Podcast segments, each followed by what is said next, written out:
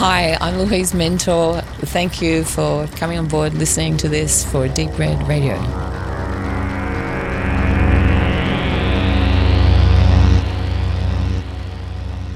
Liebe Gemeinde, die Show 47 von Deep Red Radio schreibt wieder mal eine Premiere und zwar, wir sind das erste Mal zu sechst hier am Mikrofon. Wir haben das erste Mal ein Verhältnis von zwei Damen zu vier Herren. Das hatten wir in dieser Qualität und Quantität noch nie. Deswegen begrüße ich als den neuen Namen unserer Runde, auch wenn sie in der Sendung natürlich schon mit akustisch zu hören war, in vergangenen Shows, die Lisa, die jetzt auch der Julia von der Warte auch aus Jena zur Seite steht. Hallo erstmal an alle. Und dadurch, dass wir gar nicht so viel Zeit haben für diese Einleitung und ich auch gar nicht so viele Filme geguckt habe, über die ich jetzt hier am Kleinen reden will, würde ich direkt mal weitergehen an die anderen. Gibt es von euch was be beredenswertes, äh, erwähnenswertes, was ihr jetzt so in ein, zwei Minuten vorstellen wollt, was euch in den letzten Tagen und Wochen unter die Augen gekommen ist in der Filmwelt? Lisa zum Beispiel, gleich mal los, frisch auf. Ähm, also der letzte Film, der mich im Nachhinein noch sehr mitgenommen hat, war tatsächlich The Trial of Chicago 7. Auf den bin ich erst gekommen über die Golden Globe Nominierung und habe ihn mir angeschaut und das ist seit langem mal wieder ein Film, dem ich die volle 10 geben würde. Also der mich nachhaltig echt mega beeindruckt hat. Das ist interessant und da würde ich mich hundertprozentig dir anschließen. Den habe ich auch gesehen und ich glaube, Benedikt hat es mal, der hat ihn auch geguckt, gesagt, das ist mal aus Versehen ein neuer Film von Netflix, der gut geworden ist. Eine Qualität, die in gewissen Genren man dem Streamingdienst äh, fernab der Serien ähm, abschreiben könnte. Einmal ein bisschen ketzerig gesagt. Aber da gebe ich dir total recht. Sehr spannendes Thema, sehr gut aufbereitet. Ähm, das hat angeregt, sich wieder mit Geschichte zu beschäftigen, an was damals so passiert ist. Und du, Stefan? Ja, dann sage ich an der Stelle, ich fand The Trial of the Chicago Seven äh, damals vor einigen Wochen auch sehr gut, da gebe ich euch recht. Vielleicht als ein Negativ-Gegenbeispiel eine Netflix-Produktion mit der von mir eigentlich sehr, sehr geschätzten Rosamund Pike äh, und ähm, ähm, helf mir mal schnell bitte, Hauptdarsteller äh, Peter äh, Game Dinklage. of Thrones. Dankeschön, ich kam nicht auf den Namen, Peter Dinklage. I Care a Lot, ähm, ein Film, über den man vielleicht nochmal sprechen sollte. Ähm, der ist problematisch, weil der zur Hälfte gelungen sein könnte und aber vieles dann am Schluss wegwirft, nicht schafft, die Figuren irgendwie nicht weiterentwickelt oder uns Zuschauer zumindest in dem glauben lässt, äh, wir sollten uns um manche dieser Figuren kümmern und scheren. Ähm, eine problematische Dramaturgie, aber das würde dann in der Filmbesprechung tatsächlich mehr Raum finden hat äh, mich am Anfang gecatcht und am Schluss megamäßig enttäuscht losgelassen. Aber Max meldet sich. Das ist spannend. Ich kenne den Film nicht, Stefan, aber beim, beim Essen auf Distanz hat mir meine Kollegin gestern erzählt, was für einen tollen Netflix-Film sie gesehen hat und wie sehr die genau diesen mochte. Und das ist immer diese, die schöne Diskrepanz, wenn man den wahrscheinlich relativ unbedarft als Normalgucker guckt im Gegensatz zu jemandem wie du, der vieles sieht und dann vielleicht auch eine andere Herangehensweise hat an so eine Story und Konstrukt und ist das jetzt glaubwürdig und ja, naja, viel mehr hinterfragt. Ähm, ja, ich bin aber an den Film, dann ist das auch hier mein einziger in der Medienschau, äh, damit die anderen zu Wort kommen. Ich bin an den Film sehr äh, spontan rangegangen, weil ich mit meiner Frau seit zehn Tagen auch äh, alle zwei Abenden sehr spontanes Gucken veranstalte weil ich eben auch kontextuell viel äh, Klassiker geguckt habe und wir dann das eben bewusst machen. Und äh, ich bin an den Film sehr offen rangegangen, aber wie gesagt, an anderer Stelle mehr dazu. Ähm, äh, der Film hat für mich einfach als solches nicht funktioniert. Also bis zur Hälfte ja und dann ab der Hälfte dann nein. Aber gut, jetzt ist, glaube ich, Julia dran.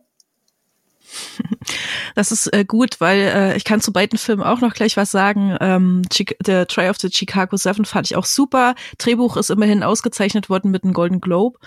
Und der ähm, I Care a Lot mit Rosamund Pike, die übrigens auch einen Golden Globe für die Rolle gewonnen hat, kann ich hier mal so einfügen, habe ich heute erst nachgelesen. Ähm, da habe ich doch zu Lisa gesagt, guck mal, der Film ist interessant, weil er kommt aus dem Netflix-Einheitsbrei auf jeden Fall raus. Die Figuren sind schon interessant, aber mir ging es ein bisschen wie dir, Stefan. Ich weiß den noch nicht so richtig einzuordnen. Aber zumindest fand ich ihn interessant. Aber ich wollte mit äh, Tobe, ich hoffe, du machst mit. Wir wollten noch ein ja. bisschen über Tribes of Europa sprechen, äh, was ich mir mit meiner Tochter angeschaut habe. Und ähm, jeden Tag eine Folge tatsächlich, haben wir durchgehalten. Und ich bin äh, ganz, ich bin äh, wir wollten eigentlich weiter gucken am Ende, Tobe. Kannst du dir das vorstellen? Aber ich bin trotzdem schier enttäuscht von dieser Produktion. Ich weiß gar nicht, was ich dazu noch sagen soll. Also, ich könnte jetzt, äh, ähm, ich könnte jetzt natürlich megamäßig ausholen und sagen so, okay, also Philipp Koch hat ja auch schon mal ein paar gute Sachen produziert, äh, äh ist ja auch der Drehbuch, also einer der Drehbuchautoren dieser ganzen Geschichte also da hat's mir echt so die Sprache verschlagen. Ich habe mit meiner Frau geguckt und die dachte auch so, was ist denn das für ein Mist? also die Leute werden wirklich für dumm verkauft. Wahrscheinlich liegt das an dem Netflix-Algorithmus, dass jetzt gefühlt fast nur noch solche Serien kommen, die irgendein, irgendein Schema bedienen müssen. Ich habe das früher mal bei diesen, bei diesen Errol Flynn-Filmen, diese, diese Robin Hood-Filme, äh, das, das saubere Mittelalter. Und genauso sehe ich das hier, das ist die saubere Dystopie.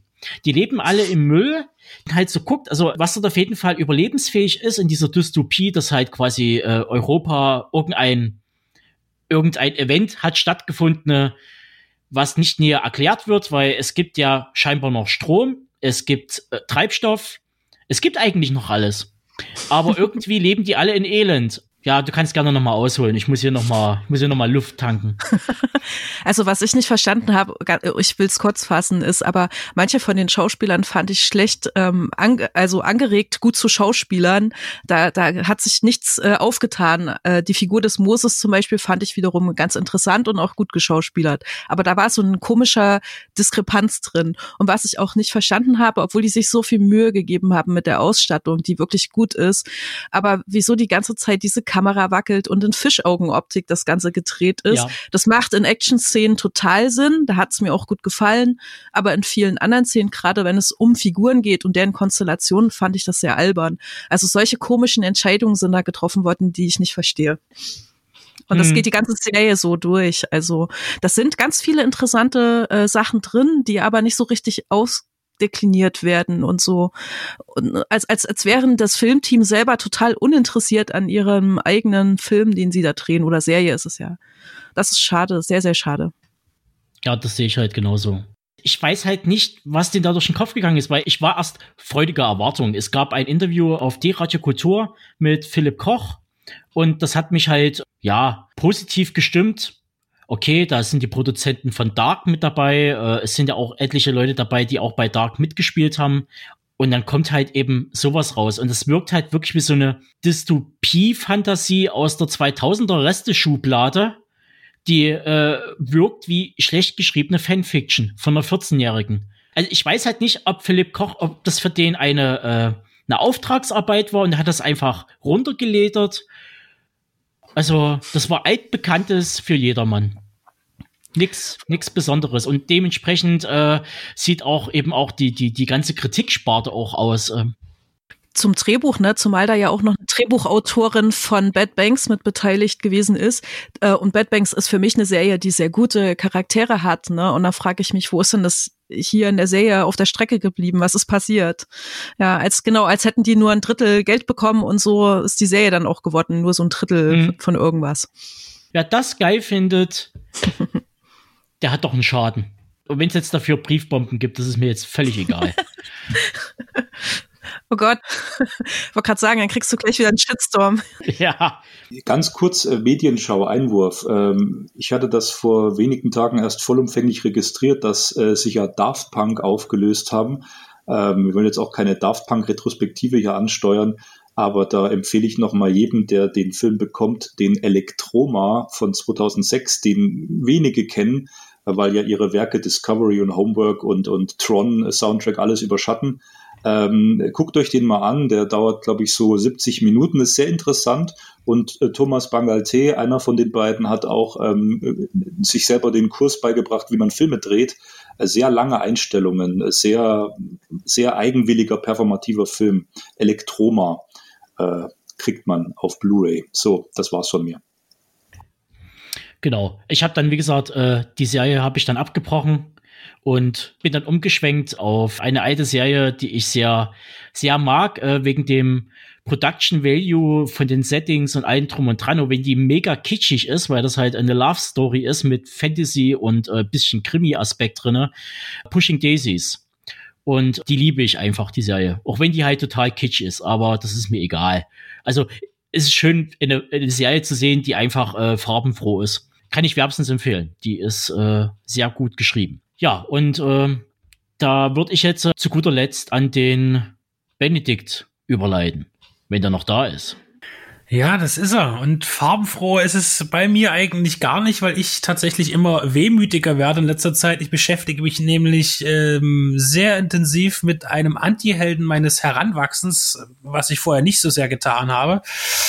Ähm, das liegt zum Beispiel daran, dass äh, Tobe ja schon eine fertige Review zu dem Film Weird eigentlich äh, auf seiner Festplatte zu liegen hat, den ich äh, besprochen habe, was eine äh, Verfilmung eines Buches ist, und zwar der Biografie von John Belushi, geschrieben von Bob Woodward und habe mir dann im Nachgang, weil der Film so komisch ist, gesagt, es wird nicht veröffentlicht. Ich lese das Buch, das ich mir da besorgt habe und tatsächlich gucke ich zurzeit ähm, einige, also die paar Filme mit John Belushi und auch darunter welche, die ich noch gar nicht kannte, die ich mir jetzt auch erst äh, besorgen musste. Der Max war so freundlich und hatte mir aus dem aus dem Dark Web äh, eine britische DVD von äh, Continental Divide äh, besorgt und jetzt habe ich mir in Polen noch ähm, die DVD von Neighbors äh, besorgt. Das sind so die beiden letzten Filme, die er gemacht hat. Er war ja der aufstrebende Komiker-Filmstar mit Monster-Gagen am Ende auch und hat dann aber natürlich durch seinen sehr exzessiven Lebenswandel in Bezug auf Drogen und äh, ja auch sein andere Verhaltensweisen eben sich in ein frühes Grab begeben. Ja, und das ist, was mich zurzeit sehr bewegt. Und ich bin sehr gespannt, vor allen Dingen auf die Filme abseits denen, die man schon tausendmal gesehen hat. Für mich die Blues Brothers zum Beispiel oder Animal House. Äh, jetzt äh, noch vor allen Dingen auch den äh, Neighbors zu gucken, der auch natürlich eine Komödie ist, auch äh, Continental Divide, aber der zumindest, glaube ich, noch etwa ein paar mehr schauspielerische Aspekte ähm, aus ihm herausgekitzelt hat. Und damit denke ich, mit diesen sehr, sehr traurigen Eindrücken gehen wir über in eine fantastische Sendung mit wunderschönen, zum Teil wesentlich fröhlicheren Reviews.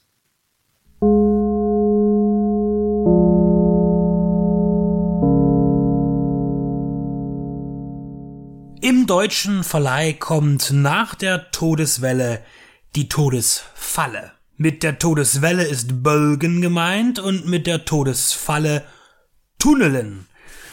In Skandinavien durfte ich in letzter Zeit immer öfter mal sehr für europäische Maßstäbe hochwertige Katastrophenfilme begutachten und ansehen. Zum Beispiel eben Bölgen, The Wave, die Todeswelle genannt, der mich vor allen Dingen durch den Einsatz des sehr, sehr guten CGI überraschte, das Weiten vor der Qualität eines aktuellen Hollywood-Films lag.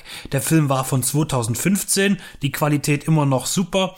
Und jetzt von 2019 gilt es, Tunnelen zu besprechen, der ebenfalls ein norwegischer Film ist und rein um die Katastrophe herum die gleichen Motive hat wie Bölgen. Ein anderer Film äh, aus dem Nachbarland Schweden, der mir jetzt noch einfiel, war The Unthinkable, so hieß er bei uns, die unbekannte Macht. Blomster Titnukommer ist der Originaltitel. Ebenfalls bei Deep Red Radio besprochen, der auch ein bisschen mystisches Thema einbringt, aber auch hier auf einem sehr hohen Qualitätsniveau, was die Technik angeht. Und äh, ja, es fällt auf, der Skandinavier mag Katastrophen. Natürlich haben wir auch, wenn ich jetzt den Vergleich zum deutschen Markt ziehe, hin und wieder mal äh, ein Katastrophenfilmchen das ist dann meistens eine TV-Geschichte, gerne dann eben Zweiteiler oder Dreiteiler, diese, diese typischen Privatfernsehen-Event-Filme, aber auch das Öffentlich-Rechtliche macht da gern mal mit. Ich weiß noch, da gab's mal was mit einem brennenden Fernsehturm in Berlin und dann gibt's auch mal das Grubenunglück. Aber hier sind wir äh, weit entfernt von dem, was die Skandinavier da fürs Kino anbieten.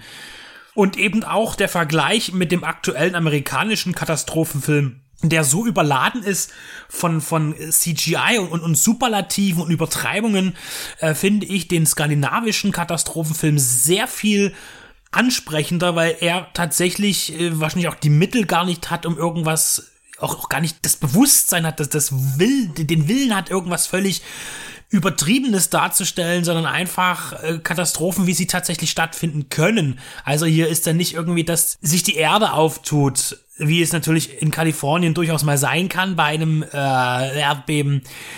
Aber wir haben hier eben nicht diese Materialschlacht, die nicht mehr gekonnt wird technisch, weil es am Computer einfach äh, oftmals dann sich nicht die Mühe gemacht wird und es sieht dann lächerlich aus. Im Falle von The Wave oder auch jetzt von der Tunnel ist es eben eher so das Bestreben, ja, was man kennt, umzusetzen. Da haben wir bei der Welle ging es darum, dass ein Fjord abbricht und in einen so einen äh, ins Wasser runterstürzt und dadurch eben das ganze Tal mit einer riesigen Flutwelle überschwemmt. Das ist tatsächlich eine m, reale Angst, die existiert. Das hat es auch schon gegeben äh, und man hat sich hier von diesen wahren Katastrophen inspirieren lassen. Das gleiche gilt für Tunnel, Tunneln, äh, der gleich als Texttafel am Anfang sagt, dass das in Norwegen mit den Tunneln immer so eine Sache ist. Da ist wohl in den letzten Jahren ziemlich viel äh, passiert und ganz viele Sachen sind wirklich nur klimpflich ausgegangen, äh, weil ein riesengroßes Glück herrschte. Also so richtig durchsehen tue ich da nicht. Auf jeden Fall wird hier gesagt, Tunnel in Norwegen, nicht ganz so sicher. Und ja, letztlich ähm, ist auch Tunneln einfach gestrickt. Ja, was haben wir generell im Katastrophenfilm? All das finden wir auch hier wieder. Wir haben einen Hauptcharakter, einen Mann.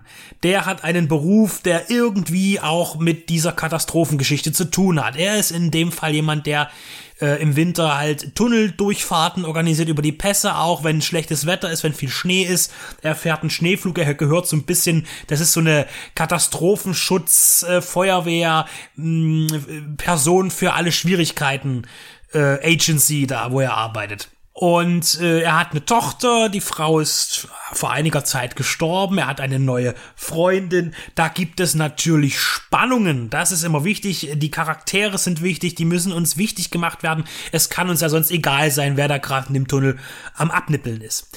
Äh, deshalb ist das wichtig. Es gibt dann viele Seitencharaktere, die auftreten und die werden auch in der ersten halben Stunde alle eingeführt nach und nach.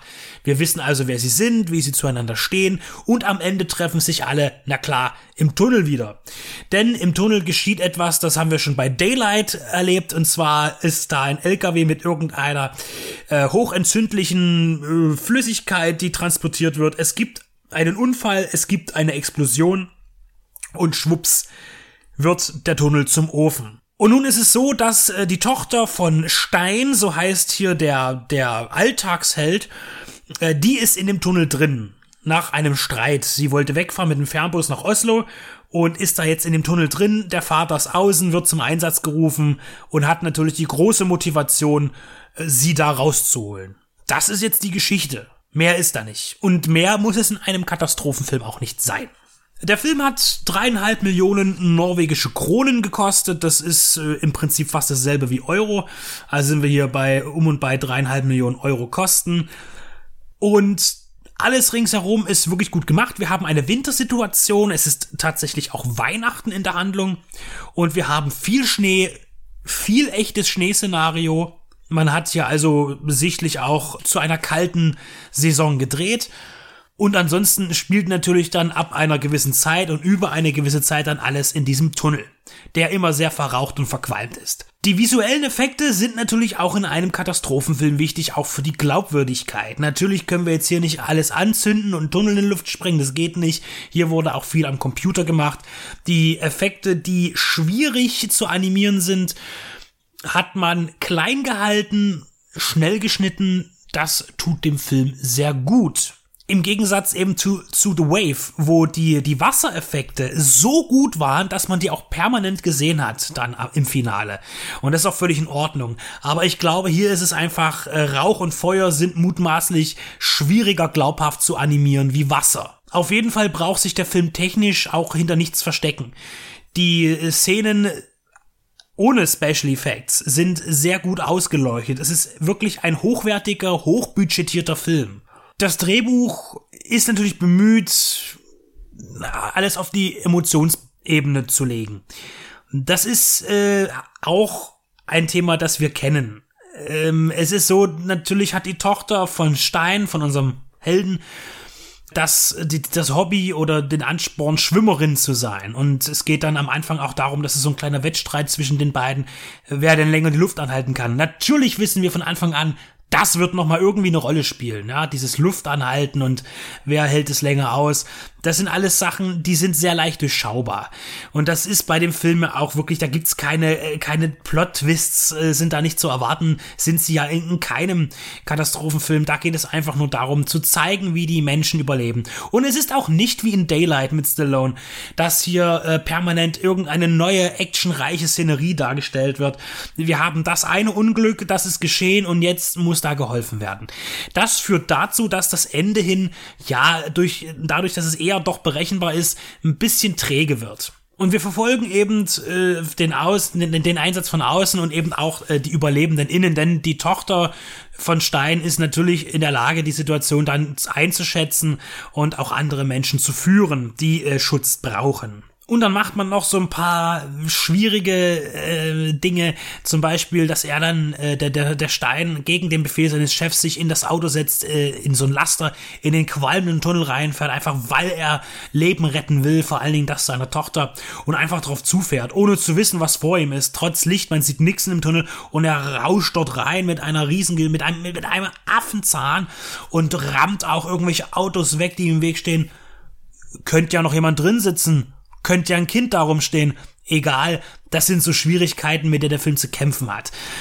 Im Ganzen und Großen, eigentlich andersrum, ist er aber um einiges besser, allein von der Strukturierung her und allem, als so ein völlig überdrehter amerikanischer Konkurrent. Wir haben hier relativ einfache Menschen, ein einfaches Umfeld. Vielleicht liegt es auch daran, dass es doch alles sehr europäisch ist und auch alles europäisch aussieht. Und auch die Darsteller, da ist niemand bemüht, irgendwie einen Schönheitswettbewerb zu gewinnen. Das sind einfach normale Menschen, die uns präsentiert werden. Und ich denke, dieses Umfeld, genauso wie schon bei, bei Bölgen, den ich allerdings vorziehe, den, den Wasserfilm, auch empfehlen möchte. Beide sind übrigens beim gleichen Label erschienen. Das heißt, das ist nicht ganz richtig. Äh, äh, Bölgen ist ja bei Universum erschienen, gibt's ja nicht mehr, ist jetzt aber ja Leonine und da kommt jetzt Tunnelen raus. Im Übrigen kein Rezensionsexemplar. Ich habe den Film über einen Link gesehen, über das Internet. Jetzt weiß ich nach 144 Minuten wenigstens auch wieder, wie mein Name ist und für welche Redaktion ich tätig bin. Denn das Wasserzeichen, was sich mitten ins Bild schleicht, das ist schon sehr großzügig. Also ich bin froh, dass ich überhaupt was vom Film gesehen habe. Das ist auf jeden Fall nicht die Art, wie ich gerne Filme rezensiere und das primär eigentlich auch ablehne. Ich habe das jetzt einfach mal wieder gemacht, weil mich der Film tatsächlich auch interessiert hat aber das wird mir so schnell nicht wieder passieren. Es sei denn natürlich, es handelt sich um einen Film, der jetzt erst ins Kino kommt oder die Veröffentlichung des, des Heimkinomediums liegt noch ein halbes Jahr in der Ferne. Dann natürlich ist es verständlich, aber nicht, wenn möglicherweise schon ein Endprodukt vorliegt. Nichtsdestotrotz, Tunnelin hat ganz schön lange gedauert, 2019, jetzt kommt er, äh, ist zweifelsfrei für Katastrophenfilmverhältnisse zu empfehlen. Tunnelin ist für Katastrophenfilmverhältnisse absolut stabil in einem positiven Sinne. Er schafft es nicht, über die Welle. Unthinkable lasse ich ein bisschen raus, weil der auch ein mystisches Element hat. Und das ist ein super Beispiel dafür, wie andere Länder in Europa mit ihren Genreproduktionen umgehen. Denn das ist hier ist schon ein Genre. Es ist ja auch ein gewisser Actionanteil dabei. In Deutschland steckt man das Geld ja lieber in Komödien und äh, Historienstoffe, also immer dieselben. Nichts gegen Historienfilme, aber wenn ich dann 50 mal den gleichen Zweitweltkriegsfilm gesehen habe oder Zweitweltkriegsdrama, dann ist da ja auch ja, irgendwann mal die Überwässerung wirklich erreicht. Apropos Überwässerung, die Welle empfehle ich, also The Wave, also Bölgen. Und Tunneln sozusagen könnte man da direkt als Sequel noch hinterher gucken. The Tunnel, die Todesfalle, ein norwegischer Tunnelalbtraum, der im Film wahr wird.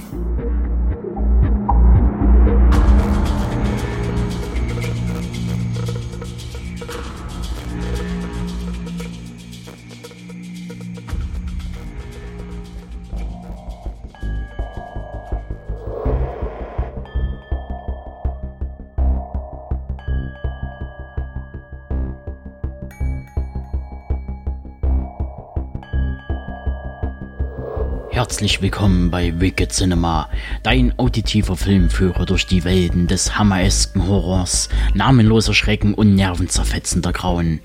Hier auf Deep Red Radio.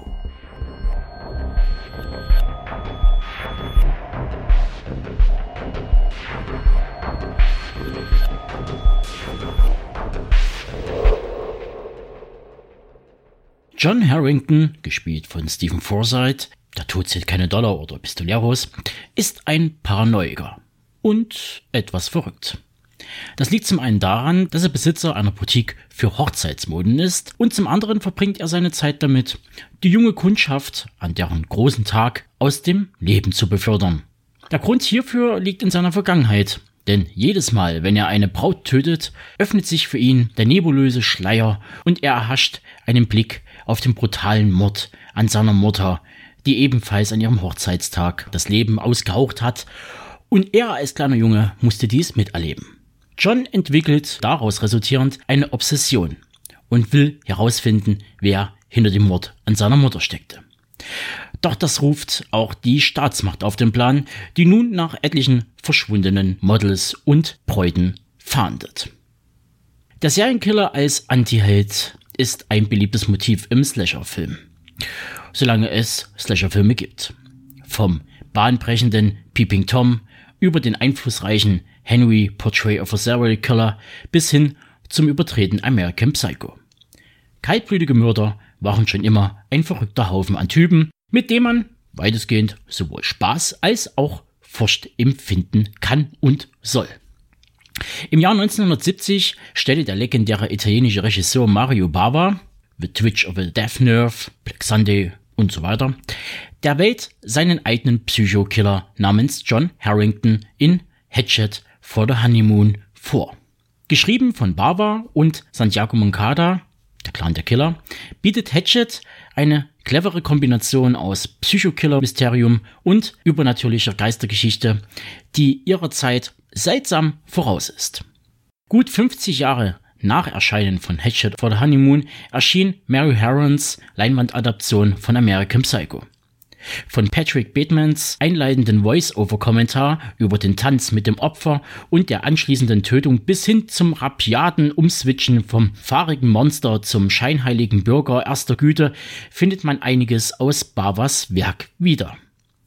Hatchet gehört zu einer Reihe an Filmen, die den Serienkiller ins Zentrum rückt und im Gegensatz zum oftmals anonymen Täter der klassischen Krimis der Jahre zuvor für das Publikum personalisiert und erfahrbar macht. Ein weiterer Aspekt, der Hatchet zu etwas Besonderem macht, ist die Tatsache, dass Bava nebst Regie und Drehbuch auch die Kamera führte.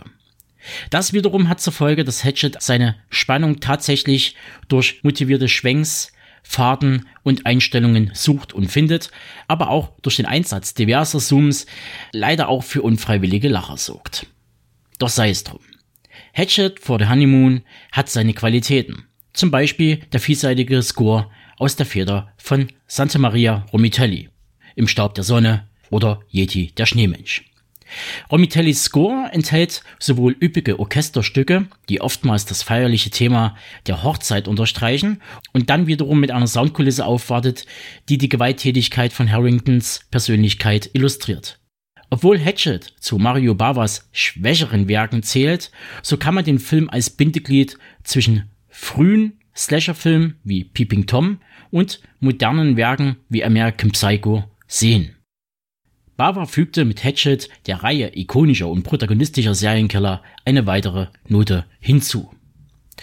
Und um diesen Film gemäß zu würdigen, erscheint Hatchet per Wicked Vision unter seinem alten deutschen Videotitel Red Wedding Night und kann mit einigen Extras aufwarten. Nebst einem tollen Bild in 16 zu 9 darf man hier auf die deutsche, englische und italienische Tonspur zurückgreifen oder man schaut sich den Film mit einem informativen Audiokommentar von Pelle Feich an. Des Weiteren kann man sich auf ein Vorwort zum Film als auch ein Interview mit Darstellerin Dagmar Lasander freuen und anschließend das brandneue und exklusive Video-Feature My Dying Pride von und mit Professor Dr. Markus Stiegleger zu Gemüte führen. Hatchet gibt es sowohl als Jubiläumsedition als auch mit einem Alternativcover in einer Limited Edition. Beide Versionen sind natürlich ungekürzt erschienen. Also, wenn ihr die Lücken schließen wollt im Bavas Werk, dann greift auf jeden Fall zu. Aber er bedient halt wirklich eine spezielle Nische und das muss halt jedem klar sein. Ansonsten wünsche ich viel Spaß mit Hatchet for the Honeymoon.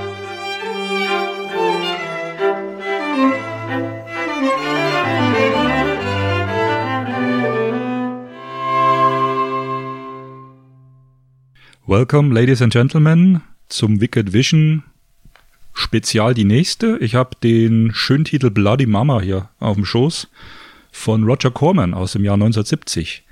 Ähm, Shelley Winters spielt eine vierfache Mutter, eine Gangsterbraut, die mit ihren nun mittlerweile erwachsenen Söhnen äh, durch die, ich sage jetzt mal, Südstaaten der USA streift und Verbrechen begeht.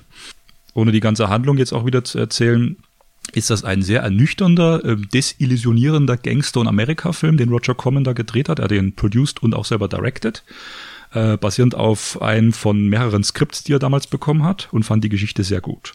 Man muss dazu im Hinterkopf behalten, drei Jahre vorher kam äh, Bonnie in Clyde raus von Arthur Penn, der das ja schon etwas heroisiert. Also das ältere Gangsterpärchen von Dekaden früher heroisiert quasi, als, als Gangsterhelden stilisiert, äh, was ja heute in neueren Adaptionen auch wieder anders gemacht wird. Ganz anders funktioniert der Bloody Mama.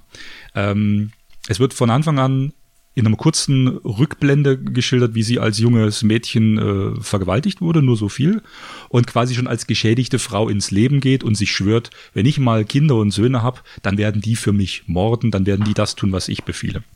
Also kurzerhand, sie verlässt mit ihren vier erwachsenen Söhnen ihren Mann, der bleibt dann auch zurück, er sagt zu ihm, du warst ein guter Kerl, aber jetzt ist gut, äh, sagt doch zu ihren Söhnen, Papa sollte immer lieb haben, aber der war ein Loser. Ich will kein Loser sein, ich will was bewegen, ich will was erreichen. Sie will sich ein Schloss ergangstern. Was dann passiert, ist ein Roadmovie, ein günstig gedrehtes, äh, bisweilen sehr packendes, bisweilen auch etwas Absurdes in der Gewalterstellung, quasi ein Selbstfindungstrip, der ähm, tödlich endet, sage ich mal. Und ähm, Spannend fand ich im Vorspann, This Story äh, basiert nicht auf der wahren äh, Kate Barker und ihren Söhnen, wie er das quasi als Vorspann schon so äh, anteasert. Und natürlich basiert der Film ganz konkret auf, auf diesem Vorbild. Es steht auch hier im Booklet von Wicked Vision, geschrieben von David Renske, dass diese Kate Barker in Amerika eine sehr populäre Gangsterin war und sich auch in der Zeit äh, ja von J. Edgar Hoover ähm, also er hat über sie gesagt, sie wäre eines der, der übel niederträchtigsten Personen, die das äh, Verbrechen hier äh, in die Hand nehmen und, und äh, so, so übel wie sie ist, ist kaum jemand. Also er hat sie auch so zur Teufelin äh, stilisiert. Ja, also der Film ist desillusionierend, er ist voller Tragik, voller Trauer, es passieren Morde und äh, es wird immer wieder die Spannung zwischen der Mama, der die Söhne am Anfang noch, äh, ich sag mal, willenlos folgen, die alles tun, was die Mutter sagt, bis sich dann langsam die Stimmung kippt, bis sich dann irgendwann auch die Söhne in einzelnen Entscheidungen gegen die Mutter wehren. Also es ist eine Art später Coming-of-Age-Film für die Söhne. Äh, ja, und daraus schöpft er auch sein äh, menschliches Dilemma. Also ich möchte sagen, der Film ist günstig gedreht, hat auch einige Actionsequenzen, wie man es von Roger Corman kennt, auch in der Zeit American International Pictures, äh, wo er produziert wird, also ein billig produzierter Independent-Film äh, mit Gewalt, mit Action, aber er hat auch charakterliche Tiefe. Und die stammt aus äh, der Besetzung. Shelley Winters, eine Charakter- und Method-Darstellerin äh, aus dieser Zeit, die Robert De Niro in diesen Film als, als seinen ersten Mainstream, also Mainstream, sage ich mal, äh, Hauptspielfilm reingebracht hat. De Niro hat 68 für Brian De Palma Underground-Filme schon gedreht, aber das hier war sein erster Kinofilm. Er spielt quasi eine Nebenrolle als einer der Söhne, wird im Vorspann so an fünfter, sechster, siebter Stelle genannt. Spannend ist auch Bruce Dern ist hier mit drin. Das ist einer von von, also der fünfte Fittich von der Gruppe, der ist kein Sohn von Bloody Mama, hängt aber stellenweise mit der Gang rum und macht auch ähm, mit. Ähm, Roger Corman bringt hier Homosexualität mit rein in einer Szene, wo sich dann einer der Söhne mit eben dem anderen, mit dem Bruce Dern, mit dem Freund, äh, auch, äh, wo sie im Bett sitzen und äh, relativ nah beieinander und miteinander reden und äh, dass mehr als angedeutet wird, dass hier Homosexualität im Spiel ist. Das ist auch äh, bemerkenswert für die damalige Zeit. Ähm, Roger Corman hat sich ja da immer, wie gesagt, unabhängig vom, vom Stil, vom Mainstream auch äh, seine Vision durchgesetzt. Ihm ging es darum, zu zeigen, was wirklich ist, ohne zu stilisieren, zu heroisieren. Und daraus äh, macht er eigentlich die äh, amerikanische Familie, die so als heilig dargestellt wird, die ähm, destabilisiert er oder zeigt sie, wie sie destabilisiert wird. Ähm, diesen Mythos Gangster äh, und auch die Mutter. Ja, äh, das kommt dann im ersten Abspannbild, wo die 3-Cent-Briefmarke gezeigt wird. Äh, for all mothers, for all American mothers. Und da ist dann, glaube ich, äh, Whistler's Mother, dieses berühmte Gemälde auf dieser 3-Cent-Briefmarke zu sehen. Ähm, er widmet es quasi den amerikanischen Frauen, die so so wichtig, so, so, so mythisch sind für das Land, aber sie ist eben keine mythische Figur, sondern sie bringt halt alle in den Ruin. Ähm, ja, in weiteren Rollen ist äh, Pat Hingle noch zu sehen, äh, eine äh, Schlüsselfigur, den Millionär, den sie entführen. Und ähm, so kann man sagen, ist Bloody Mama ein, ein Darstellerfilm mit jungen, beginnenden Method Actors, die Roger Corman auch gefördert hat, wie Robert De Niro und so weiter. Und ähm, unterhaltsam bis tiefgründig. So, so viel zum Film. Ähm, die Aufmachung ist äh, sehr schick, sehr gut. Der Film ist hervorragend restauriert. Also das ist auch für mich das Hauptargument für diese Edition, Bild und Ton. Äh, sehr gut restauriert.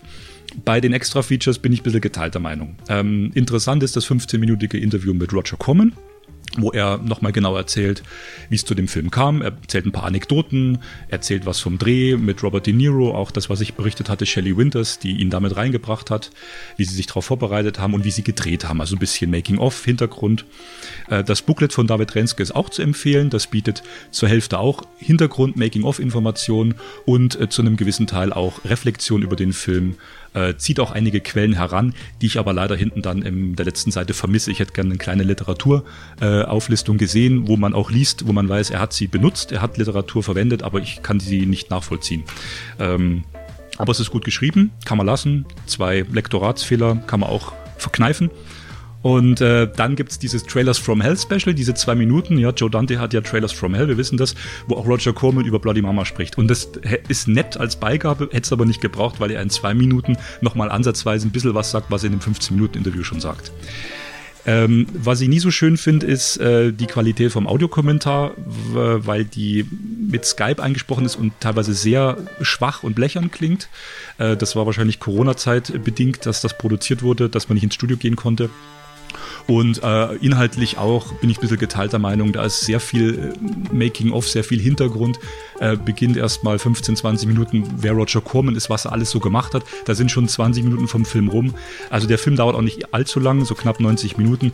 Da hätte ich mir gewünscht, dass er näher am Film bleibt und das äh, beleuchtet. Ja, und ähm, es wirkt auch ein bisschen äh, dünn, ein bisschen abgehackt, nicht sehr flüssig, nicht sehr fließend der Kommentar. Also da gibt es öfters mal Pausen. Gut, das war's zur Besprechung des Mediums. Ansonsten, der Film ist sehr interessant. Äh, wer ihn nicht äh, kennt oder wer sich dafür interessiert, Film, filmhistorisch ist er auf jeden Fall entscheidend. Ähm, man, man, muss ihn gesehen haben, um zu wissen, was hat Roger Corman da gemacht, was war Robert De Niro in der Zeit, Shelley Winters und auch die, ähm, der, der, Stoff, der hier verfilmt wird, der auf realen Tatsachen basiert. Ähm, eine Empfehlung an dieser Stelle und danke an das Label für das Exemplar. Gute Unterhaltung.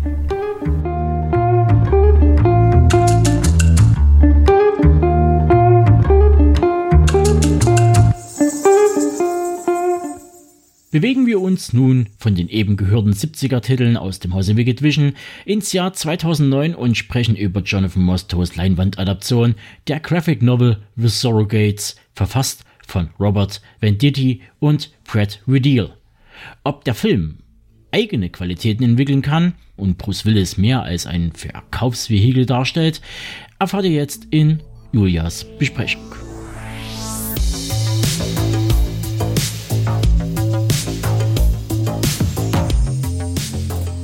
Man stelle sich vor, dass man nicht mehr die Wohnung verlassen kann, weil es draußen einfach zu gefährlich ist. Dann wäre es doch gut, man hätte einen Avatar, den man von zu Hause aus bedienen kann und der dann in der Öffentlichkeit agiert. Das hätte gleich mehrere Vorteile.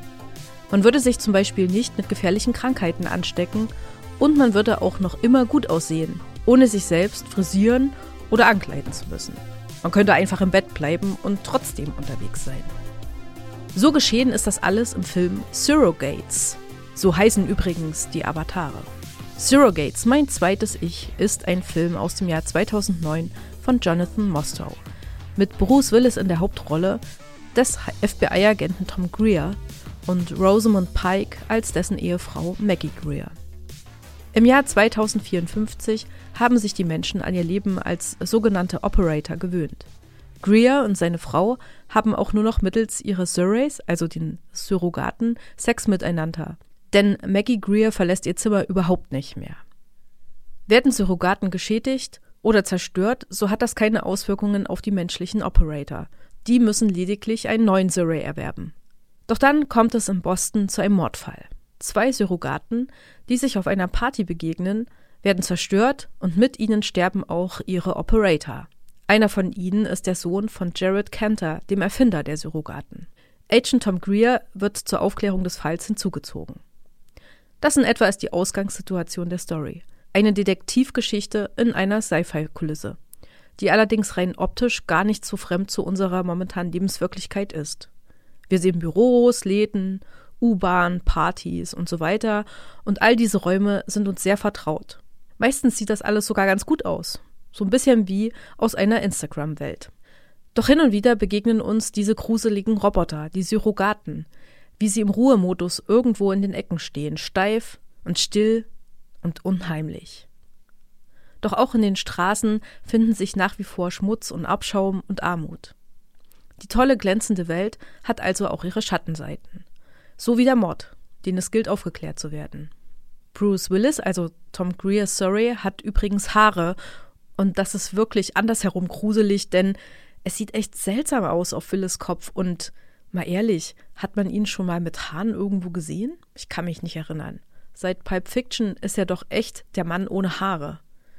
Und das steht ihm ja auch echt gut, also dass, dass er keine Haare hat und auch zu seinen Rollen als harter Typ. Als Tom Greer hat er auch seine zweifelnden und schwachen Momente, vor allem wenn er sich dann doch sehr wackelig ohne seinen Surrey auf die Straßen wagen muss. Sowieso trägt Willis diesen Film mühelos. Wenngleich der Film auch so seine Schwächen hat, ohne Frage. Das Grundsetting ist durchweg interessant für eine spannende Geschichte in einer abwegigen Welt. Doch die Möglichkeiten einer spiegelnden Auseinandersetzung mit der Idee der Surrogaten und was dadurch mit Moral und auch Menschlichkeit geschieht, bleiben eher unausgeschöpft. Zu oft wirkt all das lediglich wie eine Kulisse, eine Bebilderung für die Krimi-Geschichte, ohne dass sich beide Ebenen wirklich gut durchdringen würden. Der Film Surrogates startet mit einer atmosphärisch dichten, düsteren Sequenz, bei der man durchaus einen dunklen, in einer dystopischen Welt angesiedelten Neo-Noir-Film erwarten könnte. Doch leider hält er das nicht ein. Zu wenig gebrochen wirken die Figuren, zu anheimelnd wirkt das Boston, zu glatt entfaltet sich der Storyplot. Das Geheimnisvolle, Mystische zu Beginn verliert sich mehr und mehr. Nebenfiguren bleiben platt und illustrativ.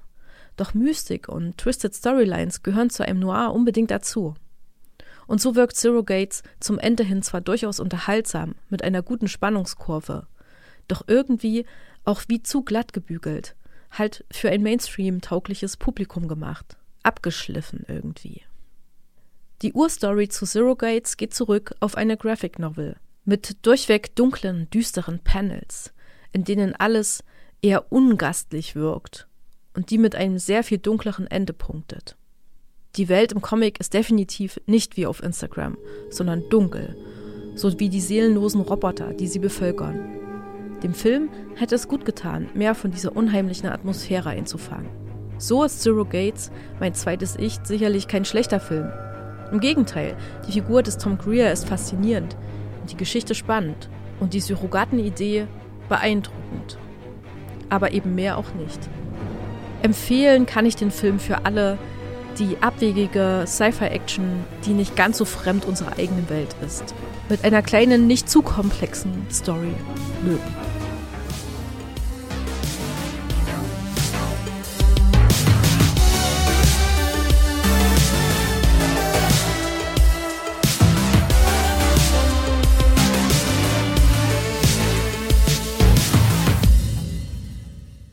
1985 schuf der junge Brite Clive Barker eine Kurzgeschichte namens The Forbidden, die wiederum sieben Jahre später von Regisseur Bernard Rose als Candyman auf Celluloid gebannt wurde. Und der Rest ist eigentlich Geschichte. Der Candyman wurde durch eine Trilogie zur Ikone und erfährt wohl noch dieses Jahr ein Reboot durch Regisseurin Nia Da Costa und Produzent Jordan Peele. Doch bevor wir uns mit der Neuinterpretation befassen, wollen wir kurz innehalten und Benedikts Ausführungen nicht zum Klassiker von 92 lauschen, sondern dem durchaus sehenswerten Nachfolger aus dem Jahre 95 von Regisseur Bill The Twilight Saga Conten.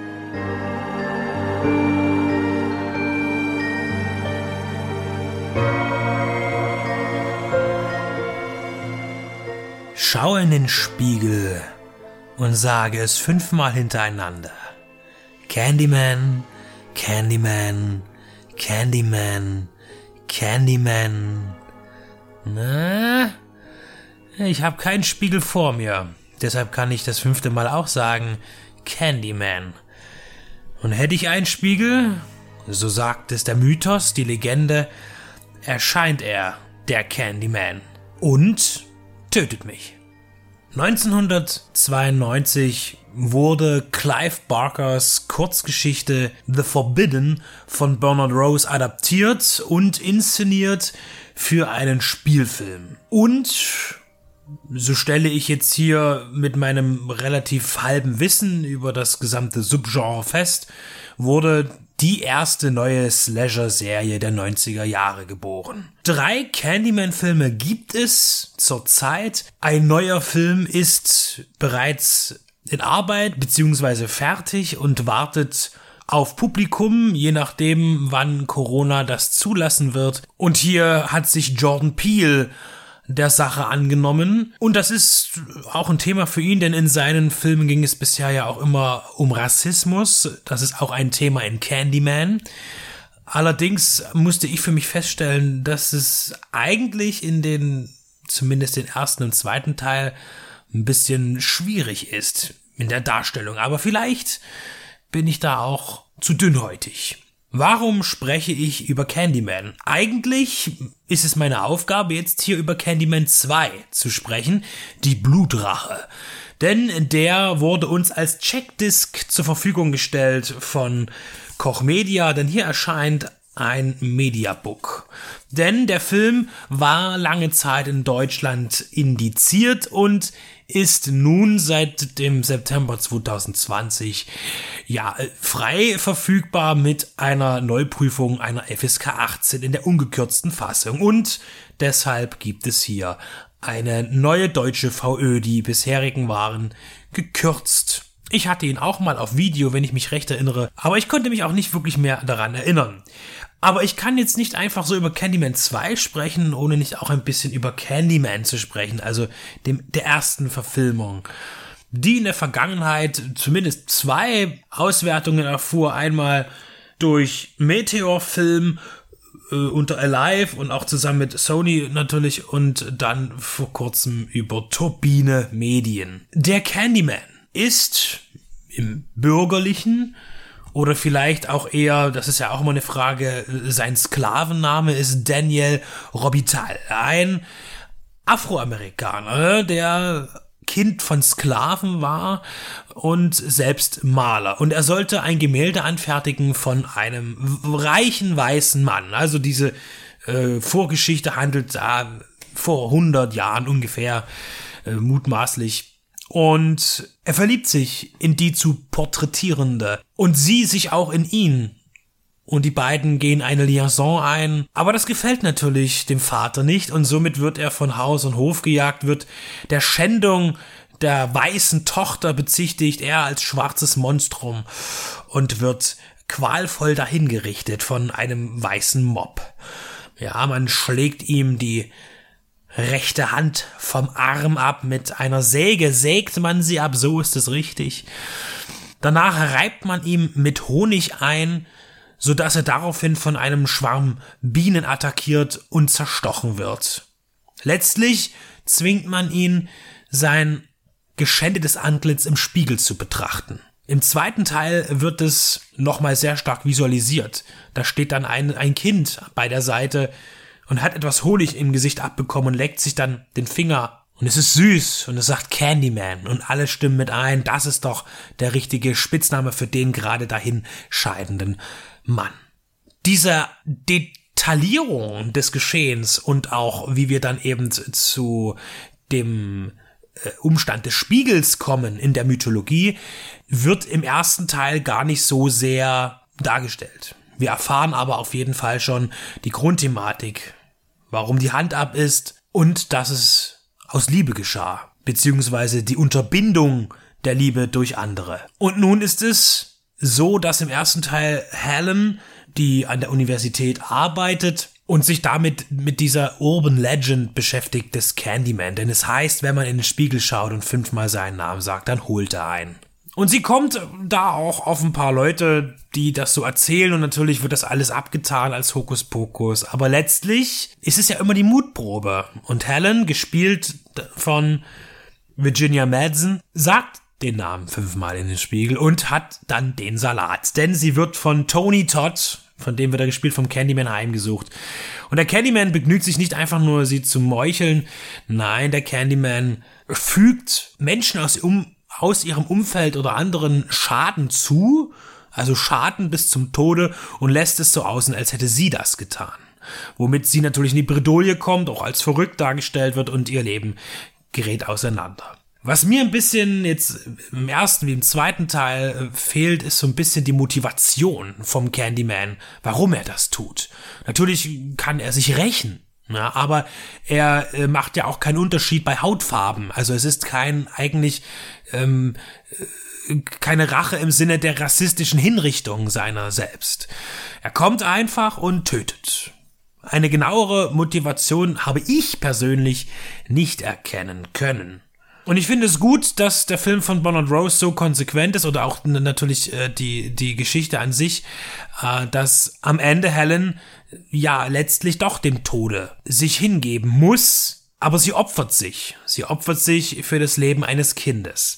Und der Candyman wird mutmaßlich vernichtet und letztlich tritt sie an die Stelle von Candyman. So könnte man es deuten, letztlich. Ich will da jetzt nicht so sehr darauf eingehen, äh, denn ich möchte ja mehr zum zweiten Teil hier erzählen. Aber im groben und ganzen ist das ungefähr ähm, die Handlung und meine Deutung. Es handelt sich um einen äh, Film mit vielen Spannungsmomenten. Er hat ein bisschen hier und da ein paar Längen, aber die macht er wett durch äh, äh, ja Schauwerte und auch durch äh, die tolle Virginia Madsen und auch Tony Todd mit seiner sehr kalten und kühlen und furchteinflößenden ja, Darstellung des Candyman. Allerdings fehlte es mir so ein bisschen an Atmosphäre. Es gibt dann ein paar Sachen, die sind in beiden Filmen gleich, in Candyman und Candyman 2. Das ist zum Beispiel die, was so ein bisschen merkwürdig ist, ähm, dass eigentlich dass das Problem des Rassismus da ja grundlegend ist für diese Geschichte und deshalb man, man muss nicht auf jede Geschichte, in der weiße und schwarze Menschen oder Asiaten und irgendwas mitspielen, wo es Konflikt gibt, Rassismus heraufbeschwören. Muss man nicht, das muss nicht immer der Konfliktpunkt sein. Aber in, bei Candyman ist es ja ganz deutlich so, denn äh, äh Daniel Robital wurde wegen seiner Hautfarbe getötet. Und hier finde ich es eben komisch, dass eben äh, im Teil 1 wie auch im, im zweiten eine weiße junge Frau in ein von Schwarzen dominierendes Viertel kommt, das in beiden Fällen runtergekommen ist, eher Armut zeigt, dass die Schwarzen primär ablehnend sind gegenüber den Weißen von außen, was auch durchaus möglich ist. Ich bin in dieser Konstellation, in solchen Situationen nicht groß geworden. Es gibt viel Misstrauen. So viel merkt man ja auch jetzt aus der Presse es ist ja auch in dieser amerikanischen Geschichte, weiß Gott, genug vorgefallen und auch in Europa gibt es äh, genügend und vor allen Dingen auch in Deutschland genügend Beispiele für Rassismus. Aber jetzt speziell ein amerikanischer Spielfilm, äh, der das zeigt. Und ähm, ja, und vor allen Dingen im ersten wird sie dann sehr ikonenhaft letztlich gefeiert von der schwarzen Gemeinde. Und da kommt eben eine weiße Person und rettet die schwarze Bevölkerung vor dem bösen schwarzen Dämon, kann man sagen. Und das äh, habe ich persönlich für mich in, dem, in den beiden Filmen ein bisschen als störend für mich und, und meine Seele empfunden. Will dem Film aber nicht auferlegen, dass er da irgendwie etwas Böses wollte. Zumal, und das muss hier noch einmal ganz klar gesagt werden, ich diese Reviews halte hier ohne die Kurzgeschichte von Clive Barker gelesen zu haben. Der Film der, der zweite nimmt viel mit aus dem ersten. Da haben wir zum einen natürlich Tony Todd als den Candyman. Wir haben äh, als Übergang äh, die Figur des Philip Purcell. Das ist auch so ein Gelehrter, der taucht da ganz kurz im ersten Teil auf und macht hier das erste Opfer, gespielt von Michael Culkin. Hatte übrigens äh, der irische Darsteller äh, debütierte tatsächlich sogar auf der Leinwand äh, im ersten Teil mit fast 40 Jahren an Alter. Und äh, er ist das erste Opfer und auch wieder die Verbindung äh, zur Familie Tarrant.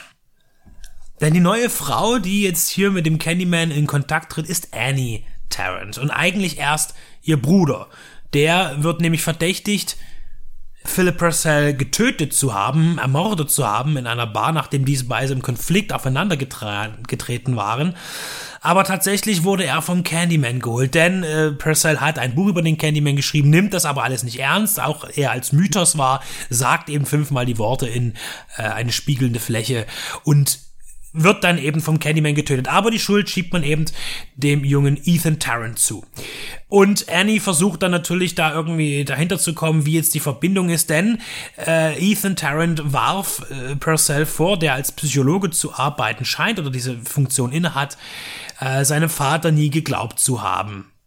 Weil er mutmaßlich da um Hilfe ersuchte. So genau weiß ich das jetzt nicht. Auf jeden Fall äh, ist das jetzt die Verbindung zu Tarrant, zur Familie Tarrant und Annie wird ebenfalls, sie ist Lehrerin und wieder sind es äh, Schüler, ähm, die da sehr diesen Mythos mittragen. Die Geschichte wechselt übrigens. Der erste Teil spielt ja in Chicago, der zweite verlagert sich nach New Orleans. Das ist in dem Fall auch äh, konsequent, weil man eben zu den Wurzeln geht. Äh, und der ähm, der, der, wenn irgendwie irgendwas zumindest für uns Außenstehende in Europa für Sklaverei steht in den USA, dann ist es irgendwie der Süden, äh, wo sie noch sehr lange, ähm, ja, am längsten irgendwie für, bewahrt wurde ja, vom, vom weißen Manne. Und da äh, unterrichtet sie Kunst und Candyman ist immer irgendwie ein Thema da. Äh, New Orleans ist ja auch ein sehr spiritueller Ort, was auch mit Voodoo zu tun hat und alternativen Geschichten. Und äh, sie will aber ihre Mitschüler überzeugen, dass da nichts dran ist und äh, sagt auch fünfmal die Worte Candyman den Namen in den Spiegel und natürlich ist er wieder da. Und aber um jetzt nicht einfach nochmal das gleiche nochmal zu zeigen, bloß in einer anderen Stadt, äh, und auch hier werden wieder Menschen aus ihrem Umfeld getötet äh, und sie fällt als äh, Täter in Betracht erstmal, weil der Candyman natürlich nur für sie sichtbar ist und für seine Opfer, kurz bevor sie sterben. Aber ähm, man macht hier noch mal ein bisschen mehr auf und äh, schafft eine Verwandtschaftslinie zwischen der Familie Tarrant und Robbie Tile. Aber das macht es auch nicht dramatischer. Ja, es, ist, es ist eine Neuausrichtung, ein bisschen, man, man versucht es eben auszuweiten. Äh, aber storytechnisch, muss ich sagen, ist der zweite Teil schwächer als der erste. Wo er sich aber zweifelsfrei steigert, das ist, äh, denke ich, an der Darstellung von Brutalitäten. Ja, die sind hier auch jetzt nicht so überschwänglich, aber sie finden statt.